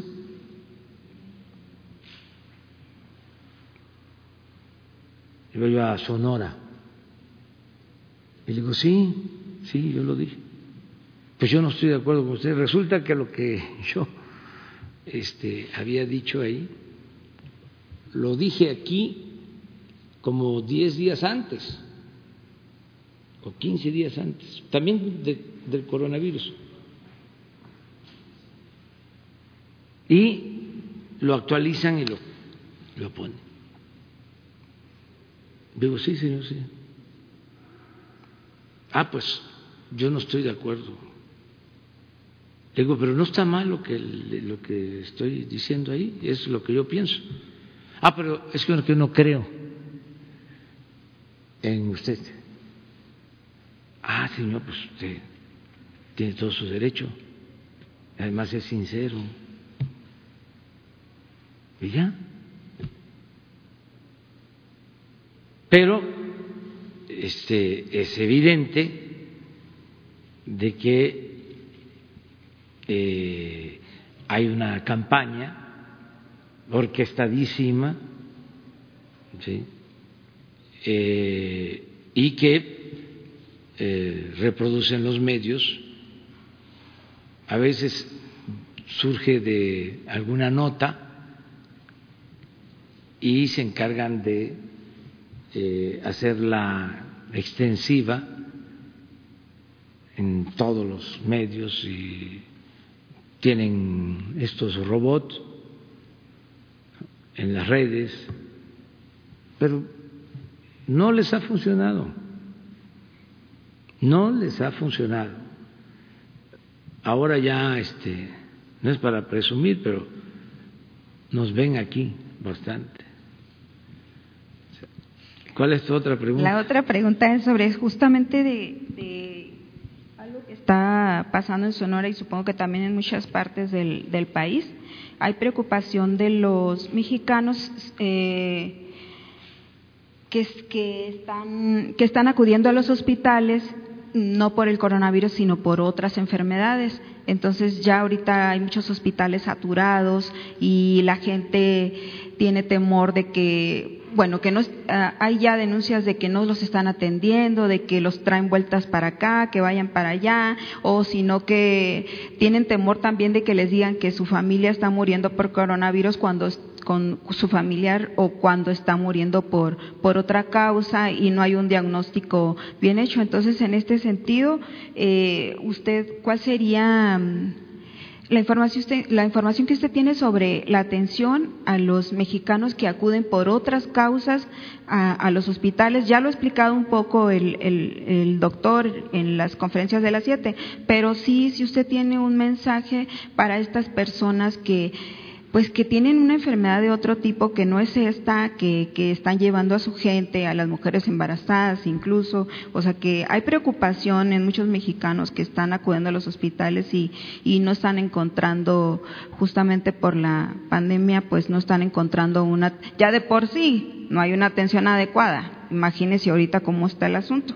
Y este, y nada más decirle también que en Sonora están muchos muertos, hay muchos muertos y, por violencia y pareciera que no, pues que no se está atendiendo bien este asunto o qué está pasando ahí, pues porque estamos trabajando. Mira, acerca de lo de lo primero que preguntas, este, yo creo que por la tarde noche se puede dar un informe. Eh, lo que a mí corresponde decirle a la gente que eh, vamos a garantizar la atención médica, los medicamentos gratuitos, en todos los casos, es decir, eh, sea eh, el padecimiento que sea, la enfermedad que sea, a nadie le va a faltar que eso es lo que estamos haciendo, trabajando en ese sentido. Lo mismo en las edades, todo esto que manejaron de manera también malintencionada, tendenciosa. O sea, ¿cómo es que un analista llega a adelantar vísperas ya a decir que las camas y los ventiladores van a ser para los jóvenes o se les va a dar preferencia a los jóvenes y no a los adultos mayores. Si todavía ni siquiera, afortunadamente, tenemos eh, ocupadas el 30% de las camas que se disponen para esto. Y ya haciendo ese planteamiento. O sea, este, con esas conjeturas, eso no es serio. Eso es eh, eh, infundir temor, miedo, incertidumbre. Lo voy a decir, es perverso.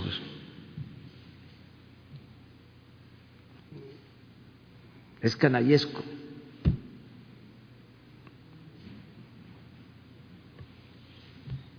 Lo mismo para el caso de los habitantes de Sonora y de todo el país, que tengan confianza que estamos trabajando para que nadie padezca de atención médica y que este, entiendan que hay un ambiente enrarecido porque los que se sentían dueños de México están molestos porque ya no se permite la corrupción. Y entonces por eso los rumores y las noticias falsas y la falta de ética en el manejo de la información y el alarmismo y el amarillismo, pero que la gente tenga confianza que nosotros siempre vamos a actuar con responsabilidad y con apego a la verdad, que no vamos a ocultar nada, que vamos a saber reconocer nuestros errores, que tenemos capacidad para rectificar, que no vamos a caer en autocomplacencia, que no llegamos aquí por el cargo, llegamos aquí para cambiar las cosas, para transformar, para que se destierre de México la mentira, la manipulación, la corrupción, todas esas calamidades. Para eso llegamos, eso es la transformación. Entonces, que tengan confianza y que no es nada más quejarnos por lo que nos dejaron, que claro que quedó en ruina, quedó en el suelo el sistema de salud pública, pero lo estamos levantando con un gran esfuerzo. Y aquí destaco la solidaridad de los hospitales privados, fíjense, porque no se puede cuestionar a tabla rasa a todos los empresarios. No todo el que tiene es malvado.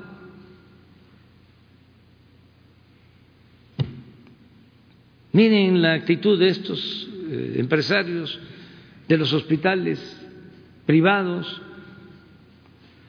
No es poca cosa contar, ahora que estás hablando de los eh, embarazos o de la atención a las mujeres que van a dar a luz, tener tres mil ciento cincuenta camas adicionales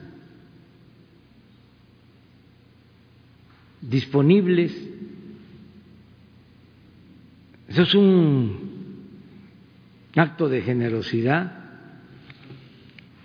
aún cuando se está pagando lo mínimo, no están lucrando. Entonces, hay mucha gente, mucha, mucha, mucha gente de todas las clases sociales, de todos los sectores que están ayudando Ya les digo, son muchísimos más los este, que ayudan. Les diría, por ejemplo, los conservadores, no eh, con dinero, sino conservadores de pensamiento, que los hay. Gente de clase media, media o de clase media, ¿no? que tienen una manera de pensar así. Pues ellos están respetando las medidas de guardarse de la sana distancia, que también aprovecho para llamar a que no se relajen las medidas, hay que quedarnos en la casa, porque si no se ha desbordado el problema de la epidemia ha sido por la participación de todas, de todos, el apoyo de la gente. Tenemos estudios sobre movilidad y es preocupante en algunos casos en donde, y se van a mostrar eh, los datos científicos de cómo hay municipios en donde la movilidad desgraciadamente es la misma de antes y en algunos casos hasta ha aumentado, pero no es general.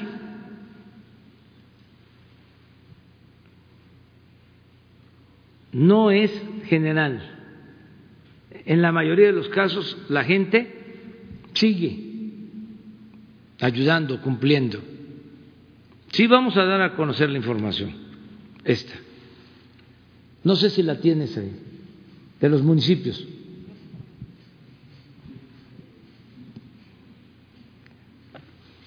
Porque esto sí afecta. Si no hacemos caso, pues hay más contagio.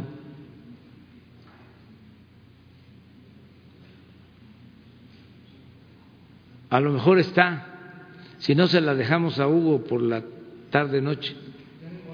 ¿Ya la tienes? De municipios, estados y municipios. La de municipios, mire, ¿la explicas?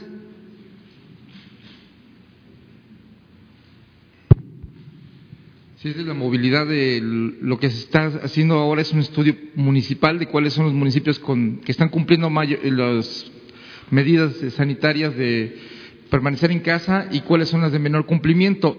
Se tiene la lista de que la Ciudad de México, la alcaldía Benito Juárez, Coyoacán, Miguel Hidalgo, la ciudad de Mexicali, Baja California, así como San Nicolás de los Garzas, Nuevo León, son los que más o mejor han cumplido las medidas de no movilidad o la gente está en su casa. En cambio, las de menor cumplimiento y donde pues por lo tanto podrá haber problemas en el futuro, es Río Bravo, Tamaulipas, eh, Pénjamo, Guanajuato, Palenque, Chiapas, San Felipe el Progreso, México y Macuspana, Tabasco. Esta, eh, este estudio este, se está haciendo cruzando varias fuentes. Esta lo hizo Funsalud, tomando en cuenta tanto fuentes de, las, eh, de Google, de eh, el iOS, como de, de, otros, de otras mediciones que hay de las ciudades.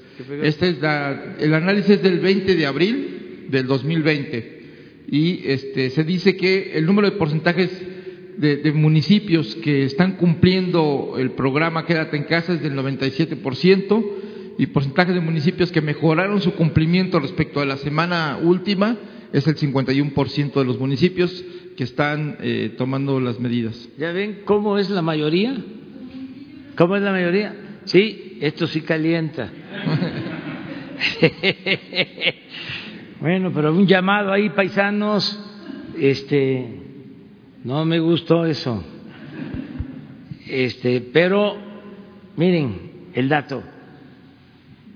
97%, hasta los que estaban este, más relajados ya están mejorando en cuanto a su comportamiento. A ver si en la tarde, noche lo explican más, Sí. porque hay una estatal. Ahí está la otra. El mapa anterior. Ese es por estado. Aquí está por estado. Eh, estados en cumplimiento del programa Quédate en casa, los 32. Estados que mejoraron su cumplimiento en la última semana, o sea, antes del 20 de abril, este, pues son los que están en verde, que es Baja California, Baja California Sur, eh, Sonora, y Quintana Roo. Y las que tienen menor cumplimiento, pues es Durango, Colima, este, Oaxaca, eh, Querétaro y eh, y creo que es este Hidalgo, Colima. Hidalgo, Hidalgo y Querétaro son las otras dos. Colima junto con Durango y Oaxaca son las que menos cumplimiento tienen. Entonces, este, en la, en la noche vamos también a estar pasando esto, porque esto ayuda a que este, no se propague eh, la epidemia.